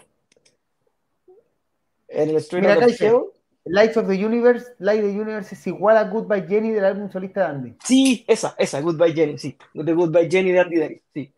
Ya, nos vamos a alargar eternamente y llevamos, llevamos dos horas. Ahora sí, vamos con el final, si no, no vamos a tener nunca. Eh, primero. Una noticia, que, una noticia que nos fue dar. Aquí está. Vamos a, mandarle un aplauso de orgullo a la gente de Acero Letal porque ha sido considerada como parte del Warm Up Show del Keep It True 24. Así que bien de hecho, es parte del Keep It True. Eh, eh, eh, es como la banda que sí. Claro, el, Keep It, el, el, primer día, claro. El la sonido. Así que bien, bien por Letal. Los shows de calentamiento. Acero Letal, una de las bandas que tocan más en, en, el, en cualquier lugar que no sea Santiago. Y una banda, y una banda que con súper pocos temas, una banda que editado debe tener tres temas. Es una banda que se ha transformado en una banda de culto. Y son los, el cantante que yo conozco. Tiene un parche de acero letal en su, en su chaqueta. Pueden buscarlo en cualquier video. Así que felicitaciones. Es realmente un orgullo. Creo que van a estar también de gira por España. Y nada que hacer. Un. Puta. Un orgullo para cualquier banda chilena estar en cualquier festival. tipo de, festival y sobre todo en este que... Es true. Sí, ah, no, es el festival que a mí me gustaría ir, pero... Para ellos es el festival más grande que, que, deben aspirar. O sea, no pueden aspirar a festivales más grandes, pero este es el festival donde tienen que estar. Lo que pasa, lo que pasa es que este, este festival, a ver, ya, eh, caricaturas aparte, este festival tiene una mística especial. Este festival hecho por metal, por heavy metaleros, para heavy metaleros, un festival de, heavy metal que, claro, un, festival que se hace en un gimnasio, un festival no muy grande, no deben caber más de 3.000 personas en un, gimnasio, en un pueblo chico, en Alemania, eh, que, que de a poco fue haciéndose un nombre solamente del boca a boca y solamente eh, y empezó a juntar, a hacer lo que, lo, que es muy difícil hacer, juntar bandas antiguas, juntar bandas... Hay bandas que eh, se, muchas bandas se reúnen para este se reúne. que única vez que toca. O que hacen shows especiales para este festival. Eh, salvo el Blind Guardian que iban a, hacer, iban a hacer un show con los primeros discos y empezaron con The Ninth Wave. Eh, pero en suma es un festival que tiene una mística muy bonita para el heavy metalero. ¿Cachai? Es un festival true. claro, insisto, por, a mí lo que me pasa con estas bandas es que, que es lo mismo que me pasa con el festival, no sé, pues a mí me gusta el death metal, pero no iría al Brutal Assault, ¿cachai? Necesito, necesito que la oreja me... cambiarle el agua a la oreja, ¿cachai? Aquí son... Todas las bandas recorren un camino muy similar. Y eso a mí me saca un poquito. Eh, Pero es el festival que al Cero Letal es como el festival donde el Cero Letal tiene que, tiene que ir. De hecho, hay, hay, varios de estos, pero este es como el más, el, el, el, más emblemático. Está el Up the Hammers, este, este, también. Este es el más grande del estilo. Sí, sí, sí, sí. sí. Así que. Bien por la gente fabuloso. Me preguntaron por el, el Deliver from Temptation. Otra. espectacular. Pero otra, otro despropósito sacarla de tenerla solamente en un como les cae mal Les cae mal porque sí. es simpático. Sí. Ya. Porque con conversa, sonríe. Yo creo, yo creo que es porque no quieren, no quieren pagarle derecho, weón. Ya basta con que toque el bajo. Sí, con que toque el bajo. Ya. Vamos rápidamente con el repaso de los conciertos que se vienen. Eh, mañana, Whiplash y Perpetual Fire eh, en, ojo, el baroxido porque no había suficiente entrada, todavía hay, hay, entradas disponibles, así que no se lo pierdan porque para la gente que le gusta el trash, esta es una oportunidad y de nuevo, ojo, ya este es el primero de los muchos de lo que se vienen, o sea, este es un anuncio de lo que puede pasar, que van a empezar a haber tantos shows, que van a haber shows que van a quedar sin lugar que van a empezar a cambiar de locales a locales más chicos. Hoy día leía alguna una entrevista donde decía que lamentablemente está empezando a pasar que hay tantos shows que las bandas pequeñas se están empezando a quedar sin posibilidad de girar y van a empezar a mucho en, en otros lados a ver quiebres de bandas porque en el, fondo ya no se pueden, no son rentables. Así que cuidado con eso. Viene también Acero Nacional celebrando sus 13 años de metal el 26 de mayo. Eh, directamente con la banda. El Chile Rock, que va a tener bandas, eh, tiene a todas las bandas, incluida a Nuclear, nuestro amigo de Heiliger, eh, Electrofobia, Entomos, em, ¿qué más? Cadalso, Nasty Guns, eh, alto voltaje, o sea, un, un de todos los estilos de rock y metal el 3 de julio del Teatro Cariola, así que eh, también un... Ahí vamos, ahí vamos a estar. Eh, Haggard, el 13 de junio en la Blondie, entradas disponibles por Eventrit. Estamos, vamos a conversar la posibilidad de regalar alguna entrada, tenemos que conversarlo con la gente de... Por ahí, ojo, ah, el sábado, no, ¿cuándo? El 24 de mayo, toca Evil Invaders ah, junto a Parasite y otra banda más en un local en Bellavista. Vayan, hay poquitas entradas. No me, han llegado, no me ha llegado el proceso de show, por eso no lo he promocionado. Sí, eh, vayan. A mí me ofrecieron telonear. ¿En serio? Sí, dije que no. No, no estamos para no estamos para telonear todavía, No estamos para tocar todavía. Bueno, pero si van a estar presentes para pues. telonear a Haley, que va a presentar su nuevo EP el 16 de junio en mi bar. Eh, entras directamente con las bandas y puede que yo esté ahí, si todo sale bien, presentando los shows. Y al día siguiente está el Hyperion Fest con Cadalso, Aiza, Disorder, Guilty Sin y Rusted. Eh, otro tremendo show. Ahí está nuestro amigo de Metal Chef presentando las bandas. Y finalmente, son el 7 de septiembre. Y no sé si no queda ninguna diapositiva más. No, ninguna, pero acuérdense, está Manowar. Sí, 27, 27, 27 de mayo, Hidalgo el viernes, eh, Dayside, pórtense bien, van por la No quemen todo. No, no prendan bengala, no se porten con huevones, por favor. Sabes que yo tengo, tengo ganas de ir, bueno, bueno una de esas voy. Ahora igual pute, eh, iría más por iría, iría más por Cataclysm porque Dayside los vería en el backend, pero capaz que me tope con alguna wea. Deja ver si todavía está ahí. Dice que Haggard está a punto de agotarse, sí, así yo sé. Haggard es de las que ha vendido harto. Ojo con eso. Ya. Eso. Dos horas, siete minutos. Es un buen momento para decir adiós. Que nos quiero mucho. Muchas gracias a toda la gente que se ha unido a nuestro Patreon. Es bonito ver esa lista más grande. Eh, esto, y yo les agradezco que se junten con nosotros porque esto es como una junta de amigos toda la semana. Yo a veces estoy rachacado, recansado, de repente digo, no, quiero juntar, Karim, hagámoslo la próxima ah, semana. La mierda.